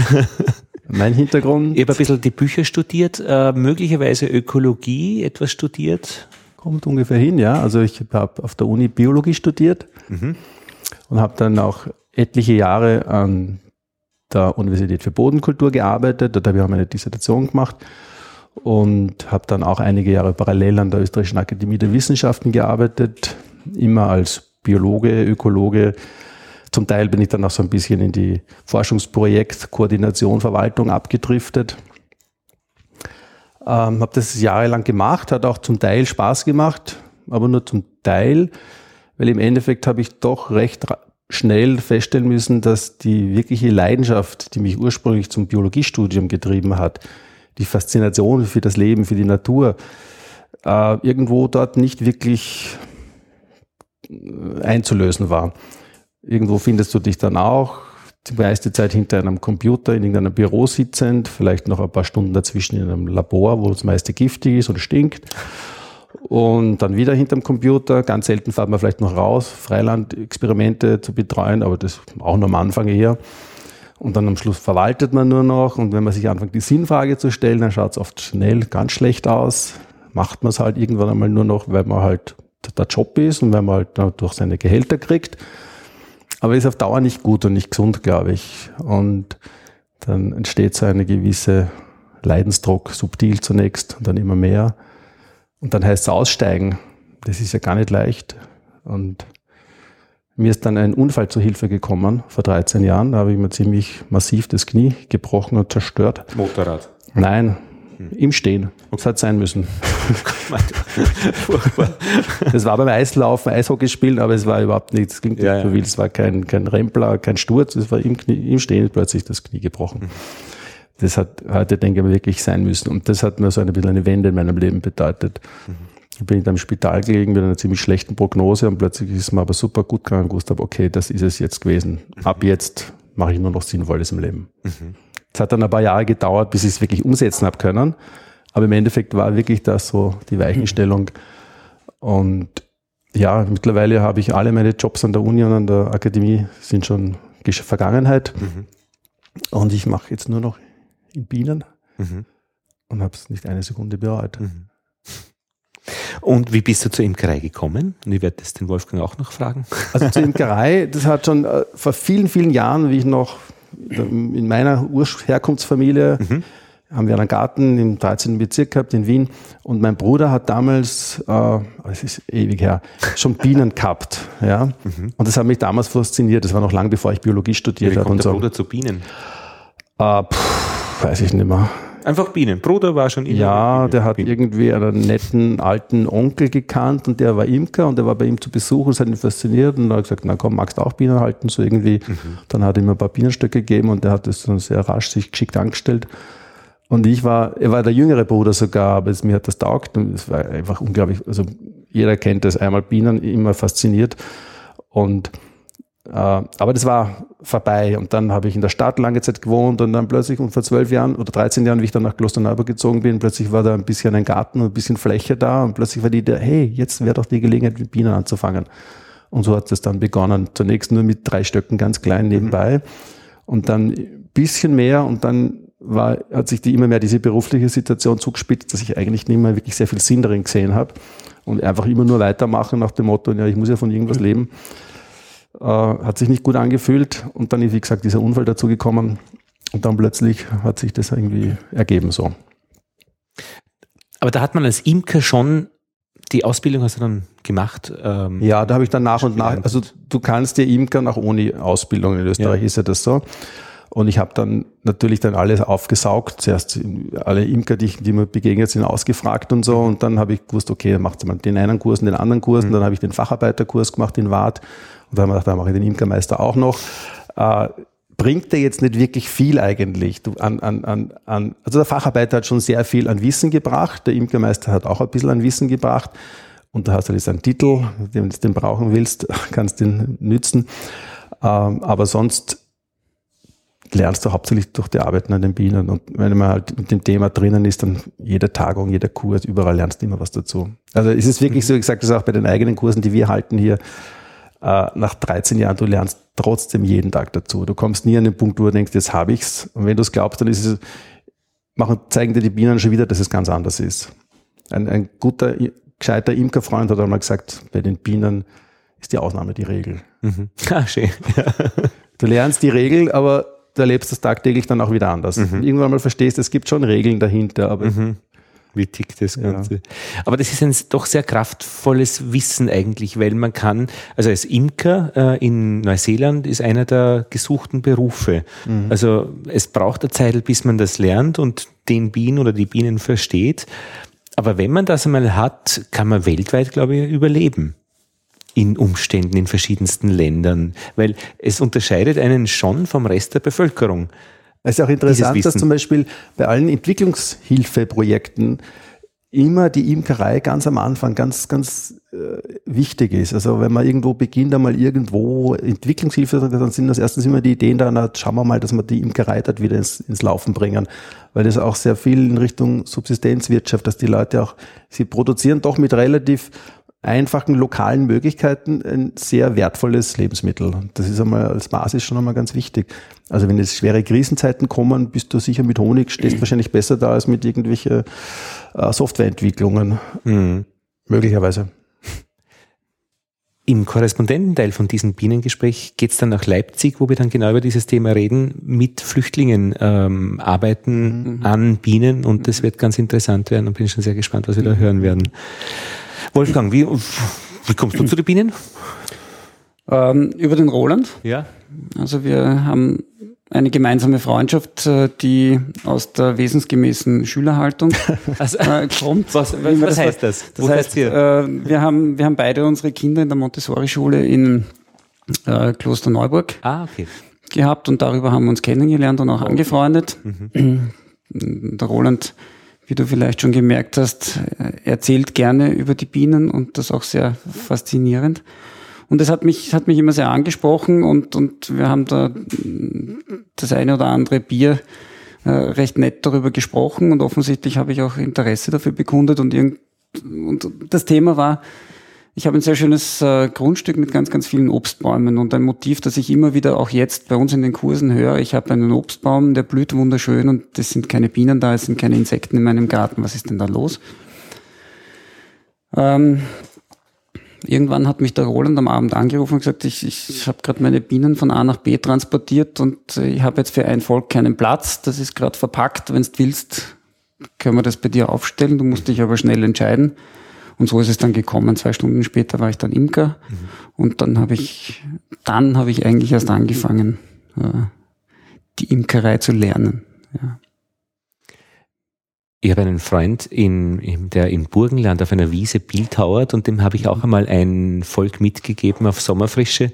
Und ich glaube, es hat ihm gut getan dort. Mhm. Also dieses Leben, äh, er hat immer nachgeschaut, äh, Wasser vorbeigebracht und so. Also das war schon auch äh, äh, für ihn äh, eine, eine, eine, eine gute Situation ähm, ja, zu haben. Bienen arbeiten, das tut einfach gut. Ich weiß ja, von, von russischen Kolchosearbeitern, da haben sie gezielt depressive Menschen zur Bienenarbeit eingeteilt. Ah, ja. ja. das gut getan. Also hat auch eine psychohygienische Wirkung, mit den Bienen zu arbeiten. Ja. Na, absolut. Auch wenn du, wenn du aus dem Job rauskommst und, und ganz intensive Tage erlebt hast, wenn du dann zum Bienenvolk gehst und wenn du dich nur davor hinsetzt und einfach schaust, du bist ganz, ganz schnell äh, unten und ganz, ganz schnell ausgeglichen. Und wenn du das Bienenvolk dann auch aufmachst und, und hineinschaust und mit den Bienen arbeitest, du bist so konzentriert, du bist so fokussiert, du bist so ruhig. Es hat eine unglaubliche Wirkung. Also wir haben mit einer Freundin sogar schon überlegt, ob man nicht äh, das Arbeiten am Bienenvolk auch zur Burnout-Prävention oder Bearbeitung von Burnout äh, heranziehen könnte. Weil es Sicher Erfolg. Mhm. Ich meine, ich mache mir schon Sorgen beim Arbeiten mit den Bienenvölkern auch. Um also, dich oder um die Na, um die, wenn, wenn irgendwas nicht so funktioniert, äh, wo man denkt, da ist ein Problem. Also ich mhm. finde schon, äh, äh, das schlägt dann schon auch auf die Stimmung negativ. Aber was du beschreibst, also zuzuschauen, wie sie fliegen und wie das ganze System funktioniert und wie gut es ihnen eigentlich geht, äh, oder wie, wie schön die Situation ist, das ist äußerst positiv. Aber man ist schon auch mit, mit, äh, mit mit, mit Problemen auch belastet. Ja, weil wenn du dort stehst und dich verantwortlich für die Bienen ja. fühlst und du weißt nicht, ob ich es jetzt falsch mache und ob sie jetzt vielleicht eingehen, ja, weil ich sie schlecht behandle so. oder zu früh oder zu spät, dann belastet das schon auch. Ja, also jetzt habe ich eh Frau, Kind, Hund, also mit, so mit Sorgen, ja. Also wenn dann der Bien, die Bienen auch, aber ich glaube, die fliegen seit Millionen Jahren. Ich glaube, das sind die wenigsten letztlich, die man wenn man alles nach bestem Gewissen macht. Na, jetzt wäre es, finde ich, interessant, ähm, haben wir nicht die Situation, weil ich habe sicher viele Fragen einfach nicht angesprochen über die Demeter-Imkerei, äh, die man ansprechen müsste dass wir, äh, wenn, wenn jetzt Hörer Fragen stellen könnten, wäre das super interessant, mhm. weil ich hätte jetzt mal eine erste Runde mit euch von meinem, von meiner Sicht aus äh, gezogen. Fällt euch etwas ein, was man dringend besprechen muss in so einem Gespräch über Demeter-Imkerei? Man sagt, der Wahnsinnige war da über das Wichtigste, haben wir nicht geredet. Das fällt uns dann auf, wenn wir es anhören. Aber äh, ja, ja, genau. Äh. Na, was wir nicht besprochen haben und was, was mir recht wichtig ist, wir haben Demeter-Imkerei als, als synonymer Begriff, auch die wesensgemäße Imkerei. Das impliziert ein bisschen, dass man glauben könnte, wir wissen, was das Wesen der Biene eigentlich ist. Und das stimmt ja so nicht. Mhm. Wir versuchen uns ja nur dem Wesen der Biene anzunähern. Mhm. Also den Anspruch, das Wesen der Biene verstanden zu haben, stellen wir nicht. Sondern diese, diese permanente Neugierde äh, und, und das Beobachten des, des, des Beans und was sich da tut und die permanente Weiterentwicklung, was ja auch sehr, sehr oft missverstanden wird im Zusammenhang mit ähm, Demeter-Zertifizierung beziehungsweise mit Rudolf Steiner, ist, dass man glaubt, dass, dass ein Dogmatismus dahinter steckt. Es gibt kein Buch Das Wesen der Biene. Es gibt ein Na. Buch Das Wesen der Biene, aber was was ah, gibt schon. Was ja, da gibt's mehrere also okay. Bücher dazu, die versuchen das Wesen der Biene zu beschreiben, aber was mir wichtig ist, ist eben zu sagen, da, da steckt kein Dogmatismus mhm. dahinter, sondern Rudolf Steiner selbst hat ja die Anthroposophie schon als Erkenntnisweg beschrieben und, und wo man auf, immer auch selbst dabei und ist. aufgefordert, ja. einfach weiterzuentwickeln mhm. und besser zu werden als er selber. Und, und das ist so das Spannende. Man ist nicht in einem System drinnen, äh, das einem ein Korsett anlegt, sondern es ist ein, eine Lebenshaltung, aber das ist eine wichtige Stelle, weil man könnte das auch schnell zum Vorwurf machen. Äh, Demeter Imkerei oder Demeter oder Steiner oder Waldorf, was auch immer, Glauben ist, dogma wieder, funktioniert. ist dogmatisch Über, aufgestellt. Überhaupt ja. nicht. Und die sind alle schon lange tot und jetzt sind, äh, praktisch jetzt wird es ganz kultisch gefeiert. Ja. Kann ja auch gar nicht sein, weil die Herausforderungen sich ja auch ändern. Das heißt, man muss ja auch versuchen, neue Antworten auf, mhm. auf neue Themen zu finden. Und da kann man nur eine gewisse ja, Lebenshaltung oder Philosophie als Background nehmen und darauf aufbauen, einfach die, die, die Neugierde nähern und, und versuchen für sich halt Lösungen zu finden. Mhm.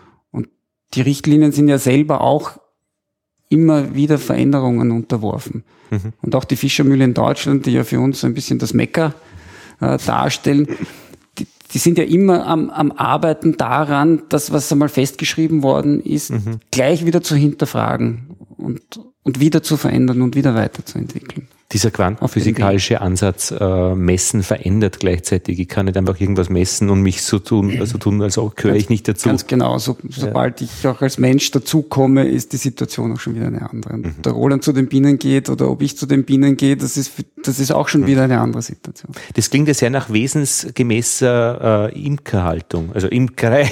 Also ja, die, der, der Imker selbst ist wesensgemäß. Glaub, was der Wolfgang gerade gesagt hat, irgendwie beim Zuhören haben wir gedacht, irgendwie, wenn man das jetzt zuspitzen will, würde ich sagen, es geht um eine offenherzige Begegnung der Bienen, den Bienen gegenüber. Also offen sein für das, was die Bienen auch zeigen. Also nicht mit einer vorgefesten Meinung, ich will jetzt, dass die das so machen und dann und dann so und so viel Honig ertragen, sondern ich, ich schaue, was die brauchen und wenn ich das tue, wie reagieren sie drauf, was sagen sie mir damit wieder und offenherzig. Auch das Herz ist sicher ein wichtiger Bestandteil, weil es funktioniert nicht nur über die Ratio.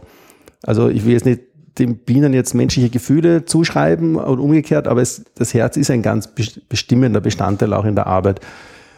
Ist auch die Arbeit, erlebst du natürlich auch beglückender dadurch, aber es ist auch wichtig, glaube ich, wie du den Bienen begegnest. Und das ist eigentlich das Einzige. Alles andere ist ständig im Fluss und du lernst dauernd dazu und du kriegst dauernd von den Bienen wieder irgendeine Botschaft, wo du denkst, aha, interessant, was sagt das jetzt? Ja, Warum? Ja, ja. Mhm. Also es hört eh nicht auf, dass du irgendwann einmal weißt. Und das Wesen werden wir wahrscheinlich nie verstehen, schätze ich mal. Aber sich dem immer anzunähern, immer zu versuchen, das offen zu sein, um, um die Botschaften auch zu empfangen, das macht einfach unglaublich viel Spaß und ist schön. Aber jetzt muss ich schon noch fragen, was ist das Argument, das man der Biene mitteilt, dass man letztlich doch den Honig aus der Beute zieht? Ähm, erstens lassen wir viel Honig drinnen. Also okay, wir, wir sind, naja, das ist noch wir teilen, Einschub. Wir, teilen. Ähm, wir sind schon überzeugt, dass für die Bienen der Honig wichtig ist. Ja, ja. Und es gibt ja Leute, die sagen, ja, der Zucker ist genauso gut für die Bienen. Das glaube ich nicht. Mhm. Das heißt, wir lassen ihnen schon von Haus aus mal viel drinnen. Mhm. Und wenn wir zufüttern müssen, aus verschiedenen Gründen, dann ist auch in den Demeter-Richtlinien geregelt, dann muss auch in diesem Futter ein guter Anteil Honig sein. Mhm. Also es wird dann gerührt und so weiter und dann kommt auch Honig wieder hinein. Also denen schmeckt es schon super gut, was sie da im Winter kriegen und haben, um über den Winter zu kommen. Aber ansonsten würde ich sehen, ich, ich habe nicht die Einstellung, dass die Bienenhaltung so sein sollte, dass wir nur die Bienen jetzt möglichst naturnah unter ein, in ein Reservat, unter einer Käseglocke, eine Glassturz stellen, sondern ich stehe auch dazu, dass wir von den Bienen was nehmen wollen. Also wir haben auch schon die Haltung, die Einstellung, dass wir auch von den Bienen was ernten. Aber das soll halt so sein, wie vielleicht die Indianer, die auch den Büffel geschossen haben, aber vorher noch den Geist beschworen haben und sich bedankt haben und dann einen genommen haben und nicht aus lauter Spaß am Schießen die ganze Herde abgeknallt haben. Das unterstelle ich jetzt nicht den konventionellen Imkern. sage ich nicht. Ja, ja. Na, die Heidrun Singer hat mir auch erzählt, die eine, ich weiß nicht, ob sie biozertifiziert ist, aber zumindest praktisch eine klassische Imkerin ja. ist, äh, dass sie auch sehr viel Honig den Bienen lassen. Also ja, ja, das, das machen einige, das äh, machen viele. Das ist mhm. einfach gut. Und ich glaube auch, dass es in den Bio-Richtlinien generell mhm. sogar so drinnen steht, dass es sein mhm. sollte. Also man muss natürlich da auch sehr aufpassen. Da geht es jetzt um, um, um, dass man wirklich den eigenen Honig nimmt oder einen Honig, der sicher seuchenfrei ist, weil du kannst mit Zufüttern von fremden Honig sehr viel Schaden anrichten. Aber das ist jetzt eher ein, ein, ein Insider-Problem. Aber wie argumentierst du jetzt dieses, diese Haltung? Also, dass du eben sehr wohl auch siehst, dass man den Bienen praktisch äh, sie hält, um den Honig zu kriegen. Das der Büffel, wie argumentiert der ich glaub, Indianer, das dass eine Symbiose sehen. Es ist so traurig es auch ist, aber so, wo wir heute gelandet sind, könnten die Bienen in Europa gar nicht mehr ohne Imker leben. Das heißt, die Bienen brauchen durch die Varroa-Problematik und so weiter. Die Bienen brauchen den Imker, ja. Und der Imker braucht die Bienen. Okay, dann ist und, das Argument fertig. Ja, aber das alleine, ich würde es auch legitim finden, wenn es keine Varroa hier gäbe. Weil ich denke, wir sind ein, ein wirklich ein wesentlicher Bestandteil der Natur. Wir dürfen nicht so sehen, immer da ist die Natur und da sind wir. Genauso wie wir die Natur brauchen, braucht die Natur auch uns mittlerweile. Und die Frage ist nur immer, wie gehen wir wirklich mit der Natur um? Äh, ist es ein, ist es auf, auf Augenhöhe ein gemeinsames Miteinander, wo beide profitieren, oder ist es ein Ausbeuten? Aber und wenn ich die, das für mich gelöst habe und es kein Ausbeuten ist, mhm. ich meine, ich esse auch einen Salat. Ja, ja, das, das haben wir eh Natur. Und das haben wir, vegane Menschen äh, nehmen ihm keinen Honig aus diesen Ja, wir äh, haben gute Freunde, die Veganer sind, die sagen, so wie ihr mit den, äh, mit den Bienen umgeht, mhm. taugt uns. Und die ah, sind okay. tolle Kunden von uns. Mhm. Und das, was wir als, als jetzt so, so beiläufig als Natur bezeichnen, ist in, in allermeisten Fällen vom Menschen gestaltete Kulturlandschaft. Mhm äh, ist Landwirtschaft. So eine Beute, wie es äh, bei euch gerade im Hof draußen steht, ist ja auch eine gestaltete Wohnlandschaft. Und, und, die Biene ist auch Teil dieser Kulturlandschaft, so wie es, wie es die Kuh ist, wie es das Schwein ist. Es gibt Interdependenzen. Mhm. Die Biene ist wichtig für die Landwirtschaft. Mhm. Es ist ja auch in den, in den Demeter-Richtlinien eigentlich angedacht oder angeregt, dass jeder Land, Demeter landwirtschaftliche Betrieb die Bienenhaltung in die eigene Bewirtschaftung integrieren sollte, weil, weil das eine Kreislaufwirtschaft ist, wo die Biene ihren, ihren Platz hat und wichtig mhm. ist für dieses mhm. System des Gebens und des mhm. Nehmens. Und, und das beinhaltet auch das Beernten des Volkes, aber eben so, dass ich keinen, keinen Schaden anrichte und dass ich auch, um dieses, dieses ja oft gebrauchte Wort der Nachhaltigkeit jetzt äh, wieder zu bemühen, dass mir auch in Zukunft mhm. äh, ermöglicht, diesen Kulturraum so zu gestalten, äh, dass man gut miteinander leben kann. Und zwar jetzt gut nicht nur im wirtschaftlichen Sinn, sondern auch im emotionalen, im, im geistigen Sinn. Und auch noch die nächsten sieben Generationen. Mhm. Diese Nachhaltigkeit. Genau. Mhm. Die ähm, Biene ist ja äh, Wildtier und, und, und Haustier gleichzeitig. Also das ist schon eine äh, Geschichte. Und ich meine, wir schmecken auch gut. Also wenn gäb's, äh, gäb's ähm, Räuber, die uns jagen und fressen, wären wir auch jetzt irgendwie ein, betroffen von, von, von, man nimmt uns etwas, nämlich unser Leben. Aber die, die, so gesehen, also ja, und ein Bär übrigens, ein Bär mag auch, die, die Biene hat einfach ein attraktives Produkt und das ist Honig. Ja? Schon, ja. Und der Bär Absolut. geht da rein und, und, und plündert, ja. Die Imker machen es eh schon freundlich. Vielleicht ist doch noch eine Stelle. Biodynamisch, das Wort interessiert mich noch. In diesem Zusammenhang, was bedeutet das genau? Das habe ich mir vom Anfang an gemerkt. Naja, biodynamisch, so wie es definiert ist, heißt eben nach den biodynamischen Richtlinien und die sind für die verschiedenen landwirtschaftlichen Zweige halt definiert. Im Prinzip ist es bei den Bienenhaltungen sind es die Demeter-Richtlinien. Das ist das, was wir besprochen haben. Also großer Brutraum, Naturwabenbau, Vermehrung über den Schwantrieb. Das sind so die Haupt, drei Hauptsäulen, würde ich einmal sagen, für die biodynamische äh, Bienenhaltung. Das ist praktisch der Fachbegriff für Bio. Nein, nein, nein, Bio ist allgemein Bio. Bio sind wir ja auch, was EU geregelt ist. Ah. Also Bio, wie wir ganz am Anfang gesprochen haben, heißt nur Lagerung nicht in Plastik, keine Kunststoffe ja. in den Beuten und keine chemischen Arzneimittel für die Varroa-Behandlung. Das ist es eigentlich schon. Und Zucker, der zugefüttert wird, muss Biozucker sein. Ja. Das ist, das ist eigentlich ein Bio das Wesentliche. Und alles, was wir jetzt drüber gesprochen haben mit äh, Schwarmvermehrung, äh, Naturwabenbau, großer Brotraum, mhm. das ist Demeter. Demeter, biodynamisch. Ist gleichzusetzen mit biodynamisch.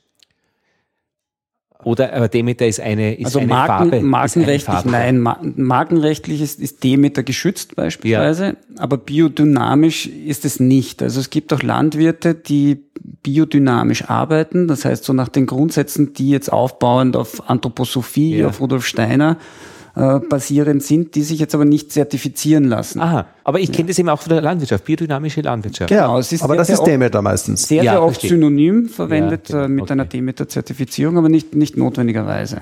Ja. Und weil du gesagt hast, auch ein Thema, das ich nochmal aufgreifen will, äh, die Bienen sind keine Haustiere. Ich kann sie auch nicht einsperren und das ist eine, eine unglaublich schöne Eigenschaft, weil als Imker hast du immer die Notwendigkeit, mit deiner Umwelt zu kommunizieren und, und auch diese Abhängigkeit, diese gegenseitige immer anzusprechen. Mhm. Äh, mit Landwirten, die in deiner Umgebung sind, mit äh, Menschen, die in der Kleingartensiedlung rundherum äh, wohnen. Und das, das bedingt einfach eine permanente Kommunikation. Und da kommen so, so, so viele schöne Gespräche zustande. Und man bewirkt dadurch auch ein, ein, ein gegenseitiges Verständnis. Also es, mhm. wir haben ganz, ganz viele Begegnungen, wo wir mit Landwirten äh, sprechen und auch zusammenarbeiten, wo man dann auch ein, ein entsprechendes Verständnis für deren Situation entwickelt. Und diese gegenseitige, ja, dieser gegenseitige Input äh, über die Situation des anderen, die ist sehr fruchtbar sehr oft und, und hilft mhm. auch uns weiterzuentwickeln. Und man sieht wieder, dieses Prinzip dieses Beziehungsschaffens, mhm. dieses Verbindung herstellen zwischen den Welten, mhm. auch auf dieser Ebene funktioniert es wieder. Also nicht nur zwischen der dunklen Nachtwelt mhm. in Ägypten und der jenseitigen, diesseitigen Welt, mhm. sondern genauso auch zwischen den Nachbarn, zwischen oder einfach die Faszination, die überspringt. Es schafft wirklich viele Begegnungen und Beziehungen, weil die mhm. Bienen haben dieses verbindende Element. Stimmt. Und sie verbinden natürlich auch die Blütenpflanzen in der Natur draußen. Ja. Also es sind die, die auch die Tierwelt mit der Pflanzenwelt verbinden, sind die, die eigentlich für die Fruchtbarkeit der Landschaft eine ganz fundamentale, wichtige Rolle haben. Und auch diese internationale Verbindung, äh, Schaffungsmöglichkeit der Bienen, wenn man nämlich mit jemandem aus äh, Jemen spricht oder genau. Polen äh, Imkerei man hat sofort geht. die gleiche Sprache, ja. Und das merke ich bei uns an der Abendschule, dass da äh, Jugendliche ab 17 Jahre dort sind Und wenn es nicht gut geht, dann ist es ein Problem mit dem Verbindung schaffen. Mhm. Es ist äh, praktisch keine Kommunikation, kein Kommunikationswunsch oder Möglichkeit oder, oder es gibt eben keine Verbindung. Und da ist, glaube ich, eine gute Schule, die eben Menschen ermöglicht, in Verbindung zu treten, oder? Mhm. Und da muss man aber auch kennen, dass man Auswirkungen hat, dass ich eine Auswirkung habe als Schüler, genauso wie als Lehrer, weil das ist so die, das ist erste Anerkennung, dass ich Auswirkung habe. Mhm. Ja. Okay, Dankeschön. Ich finde das wunderbar. Ja, wir danken. Fein. Roland Berger und Wolfgang Schmidt. Ja. euer, äh, euer, Betrieb heißt Apis Z. Äh, wir werden es verlinken in den Show Notes. Man findet gleich auf die Internetseite ja. hin, mhm, nämlich www.apis-z.at.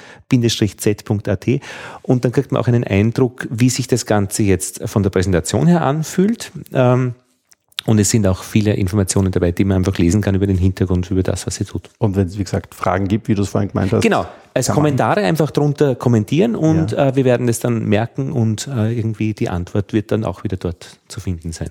Gerne. Schön. Dankeschön. Danke. Und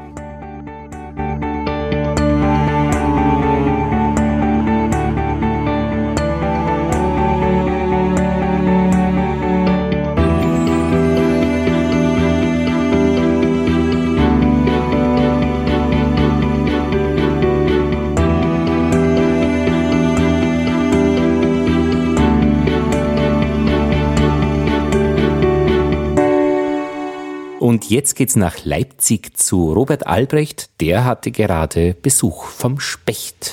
Das war der große Schreck, ja. Ich habe ihn mit ein paar bunten Flatterbändern in den Griff gekriegt. Nachdem er dir schon ein Loch in die Beute geknackt hat. Genau, anscheinend war ich recht zügig dann, nachdem er sich vorgestellt hat, da. Ja. Äh, so dass auch bei einem überschaubaren Schaden geblieben ist. Aber der Schreck war natürlich groß, ja. Hätte er mehr Zeit gehabt, hätte er die Kiste aufgemacht. Genau, die Kiste war auch offen, also man konnte durch das Loch konnte man reinschauen und die Traube saß auch direkt hinter dieser Wand. Also er hat das wie so ein, sagen wir mal, Fly-by-Imbiss genutzt. Sehr bequem für ihn. Und mit bunten Bändern, das weiß genau. er jetzt, dass er da nicht willkommen ist. Also ich habe so ein paar verschiedene Tipps bekommen und den habe ich dann ausprobiert und es scheint gewirkt zu haben. Ja. Robert, zu dir. Du bist Stadtimker in Leipzig, hast jetzt eingewintert 25 Völker und du wirst auf, auf verdoppeln für den nächsten Winter. Und du gehst jetzt in diese Richtung, das Ganze hauptberuflicher zu machen. Du bist Tagesvater, betreust Kinder von ein bis drei Jahre für acht Stunden am Tag und du machst irgendwie, habe ich so einen Eindruck bekommen, bei dem, was du mir geschrieben hast, so ein, ein großes Gesamtpaket Imkerei mit Menschen, Bienen, Streuobstwiesen bei dir in Leipzig? Von allem ein bisschen, genau. Bin sehr begeistert an der Sache. Ich möchte wirklich fragen, wie es deinen Bienen geht. Was geht gerade jetzt Mitte Februar bei dir am Bienenstand was ist da los? Es ist sehr unterschiedlich. Also das, was ich vielleicht, ähm, was mich am meisten überrascht hat, ist der Futterstand. Also ich muss wirklich sehr dicht äh, kontrollieren und wiege meine Völker äh, mit so einer digitalen Kofferwaage. Geht ja recht einfach. Mhm. Der Verbrauch des Futters überrascht mich im Vergleich zu den letzten Jahren, in denen ich das gemacht habe. Und ich habe auch einzelne Kandidaten, wo ich ähm, so eine Notfütterung äh, durchfüttern muss. Das mache ich mit Futterteig, der oben auf die Traube dann aufgelegt wird oder auf die Rähmchen. Und ansonsten fliegen sie jetzt mhm. unter 10 Grad. Die letzten Tage war es sehr windig. Ich muss morgen noch mal eine Runde drehen, um einfach mal zu schauen, ob alle Deckel noch auf den Beuten sind. Und es waren, ich weiß nicht, mit dem Specht, da war ich sehr überrascht. Äh, das ist das erste Mal, dass mir das passiert ist. Ich habe das bisher immer nur aus den Geschichten der Alten gehört, sozusagen. Ich war bei einer Kontrollbegehung und fand tatsächlich eine Beute durchlöchert von einem Specht vor, mhm. der sich da halt an den Bienen bedient hat. Sehr gemütlich für ihn. Und äh, ja, also kann ich jedem nur raten, öfters mal die Völker kontrollieren, auch im Winter. Ja, genau, auch hingehen, auch weil im Winter ja. glaubt man, ist alles so stabil und, und man geht dann doch nicht rein jeden Tag.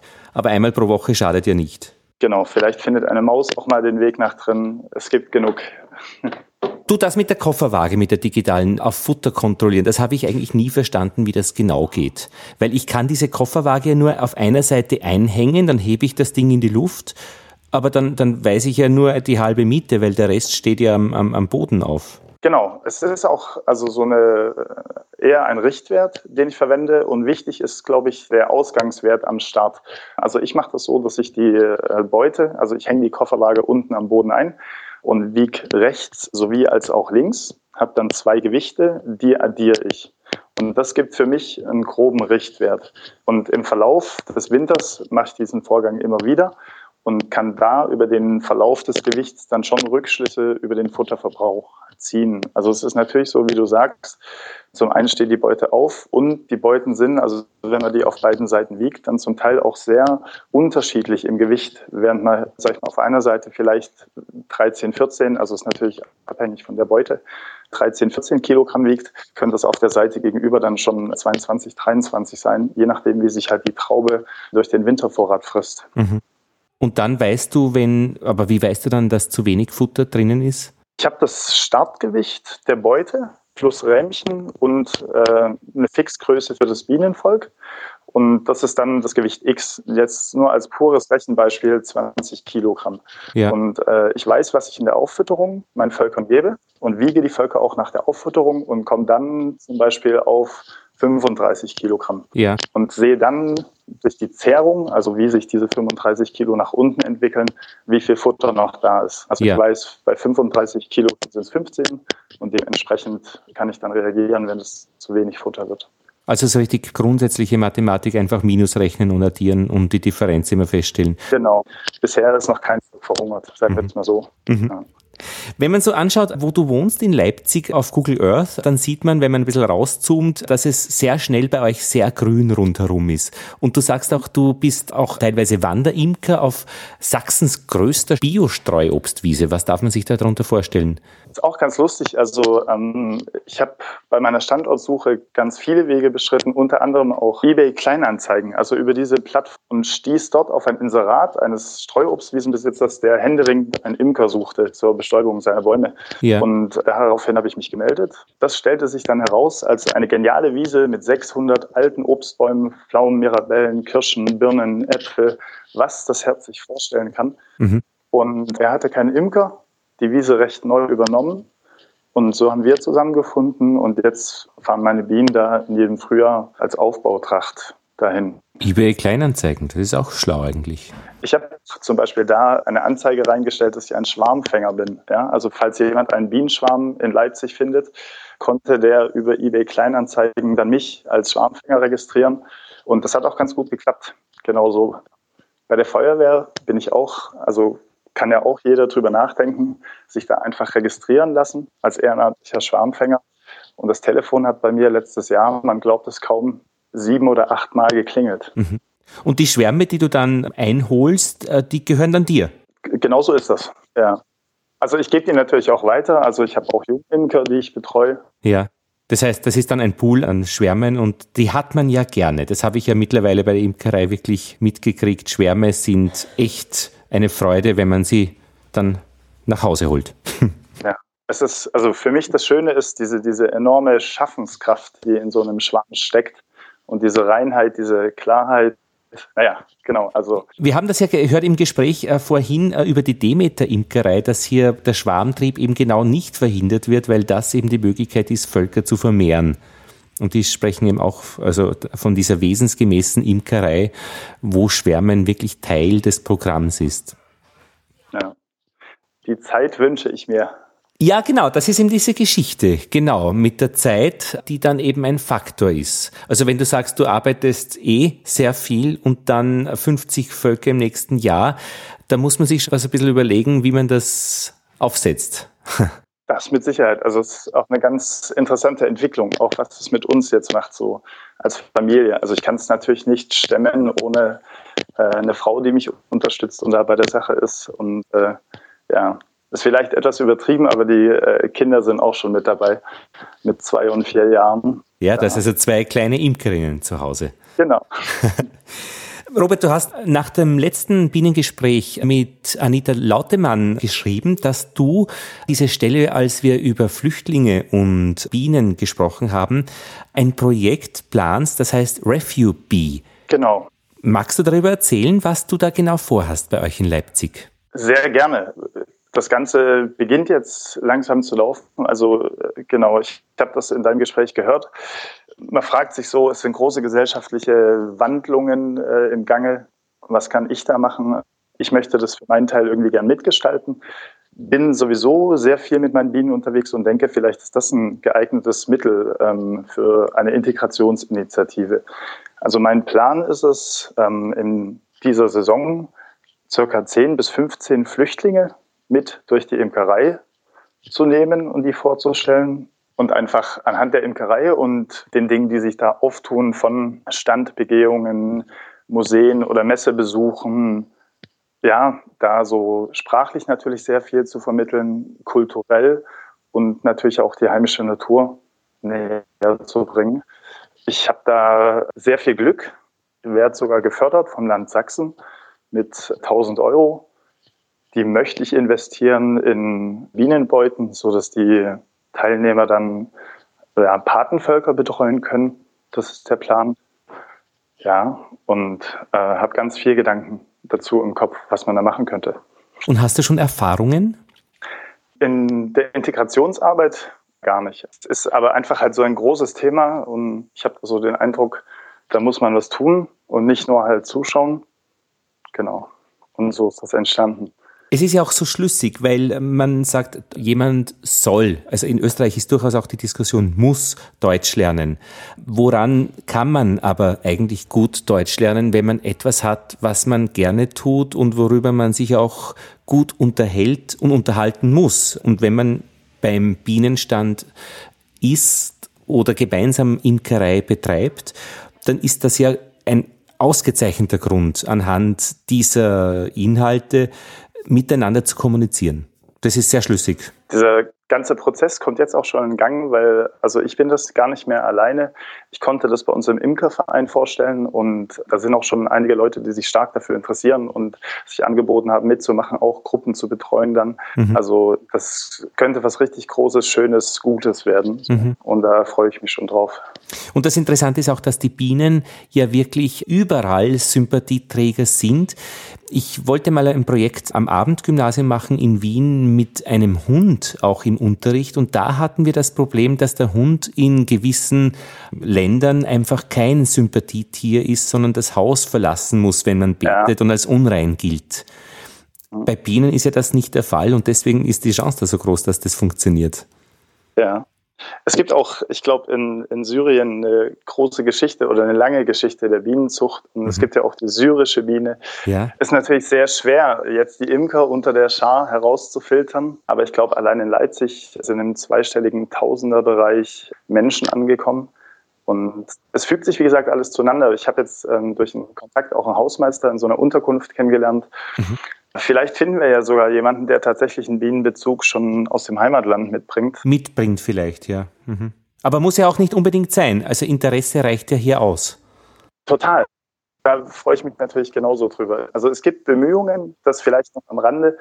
Ähm, es gibt äh, einen deutschen Berufsimkerbund, der hat sogar einen Integrationsbeauftragten installiert mhm. und dessen Hauptaufgabe ist es auch, Leute mit einem imkerlichen Bezug zu finden und die halt hier an andere Interessierte, die äh, gern sowas ähnliches machen würden, dann weiter zu vermitteln. Also das kann sich auch jeder gern bei mir melden. Ich kann da gerne Kontakte vermitteln.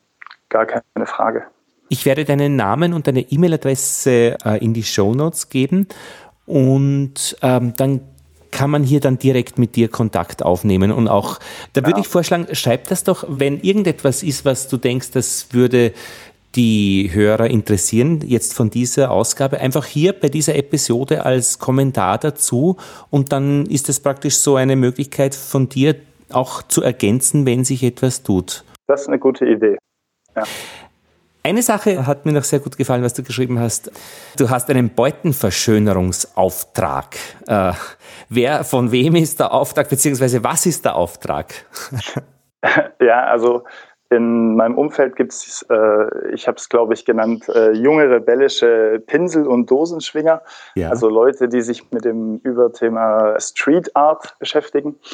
Und ich habe einen Standort und eine Beute, wo ich die Möglichkeit habe, viele Kästen nebeneinander zu stellen und so eine Leinwand zu bauen und die werden dort eine Art Graffiti dann applizieren. Und das haben wir dann im städtischen Raum total legal und schön. Mhm. Bist du eigentlich mit deinen Bienen in der Stadt sichtbar? Total. Also ich habe mehrere Standorte, zum Teil auf Dächern, dann natürlich relativ unsichtbar, ähm, aber auch wirklich sehr exponiert an großen Festwiesen, wo im Sommer hunderte Leute ihr Eis essen und die Bienen sind 30 Meter davon entfernt. Schön. Ich habe das in Salzburg gesehen, im Mirabellgarten, wenn man da spazieren geht zwischen den Rosen und den Beeten, steht dann an einer Hausmauer drei oder glaube ich sogar sechs Bienenbeuten und ist ihm auch sichtbar. Mhm. Und das sieht man immer öfter und das ist eigentlich sehr schön. Eine Freude, ja.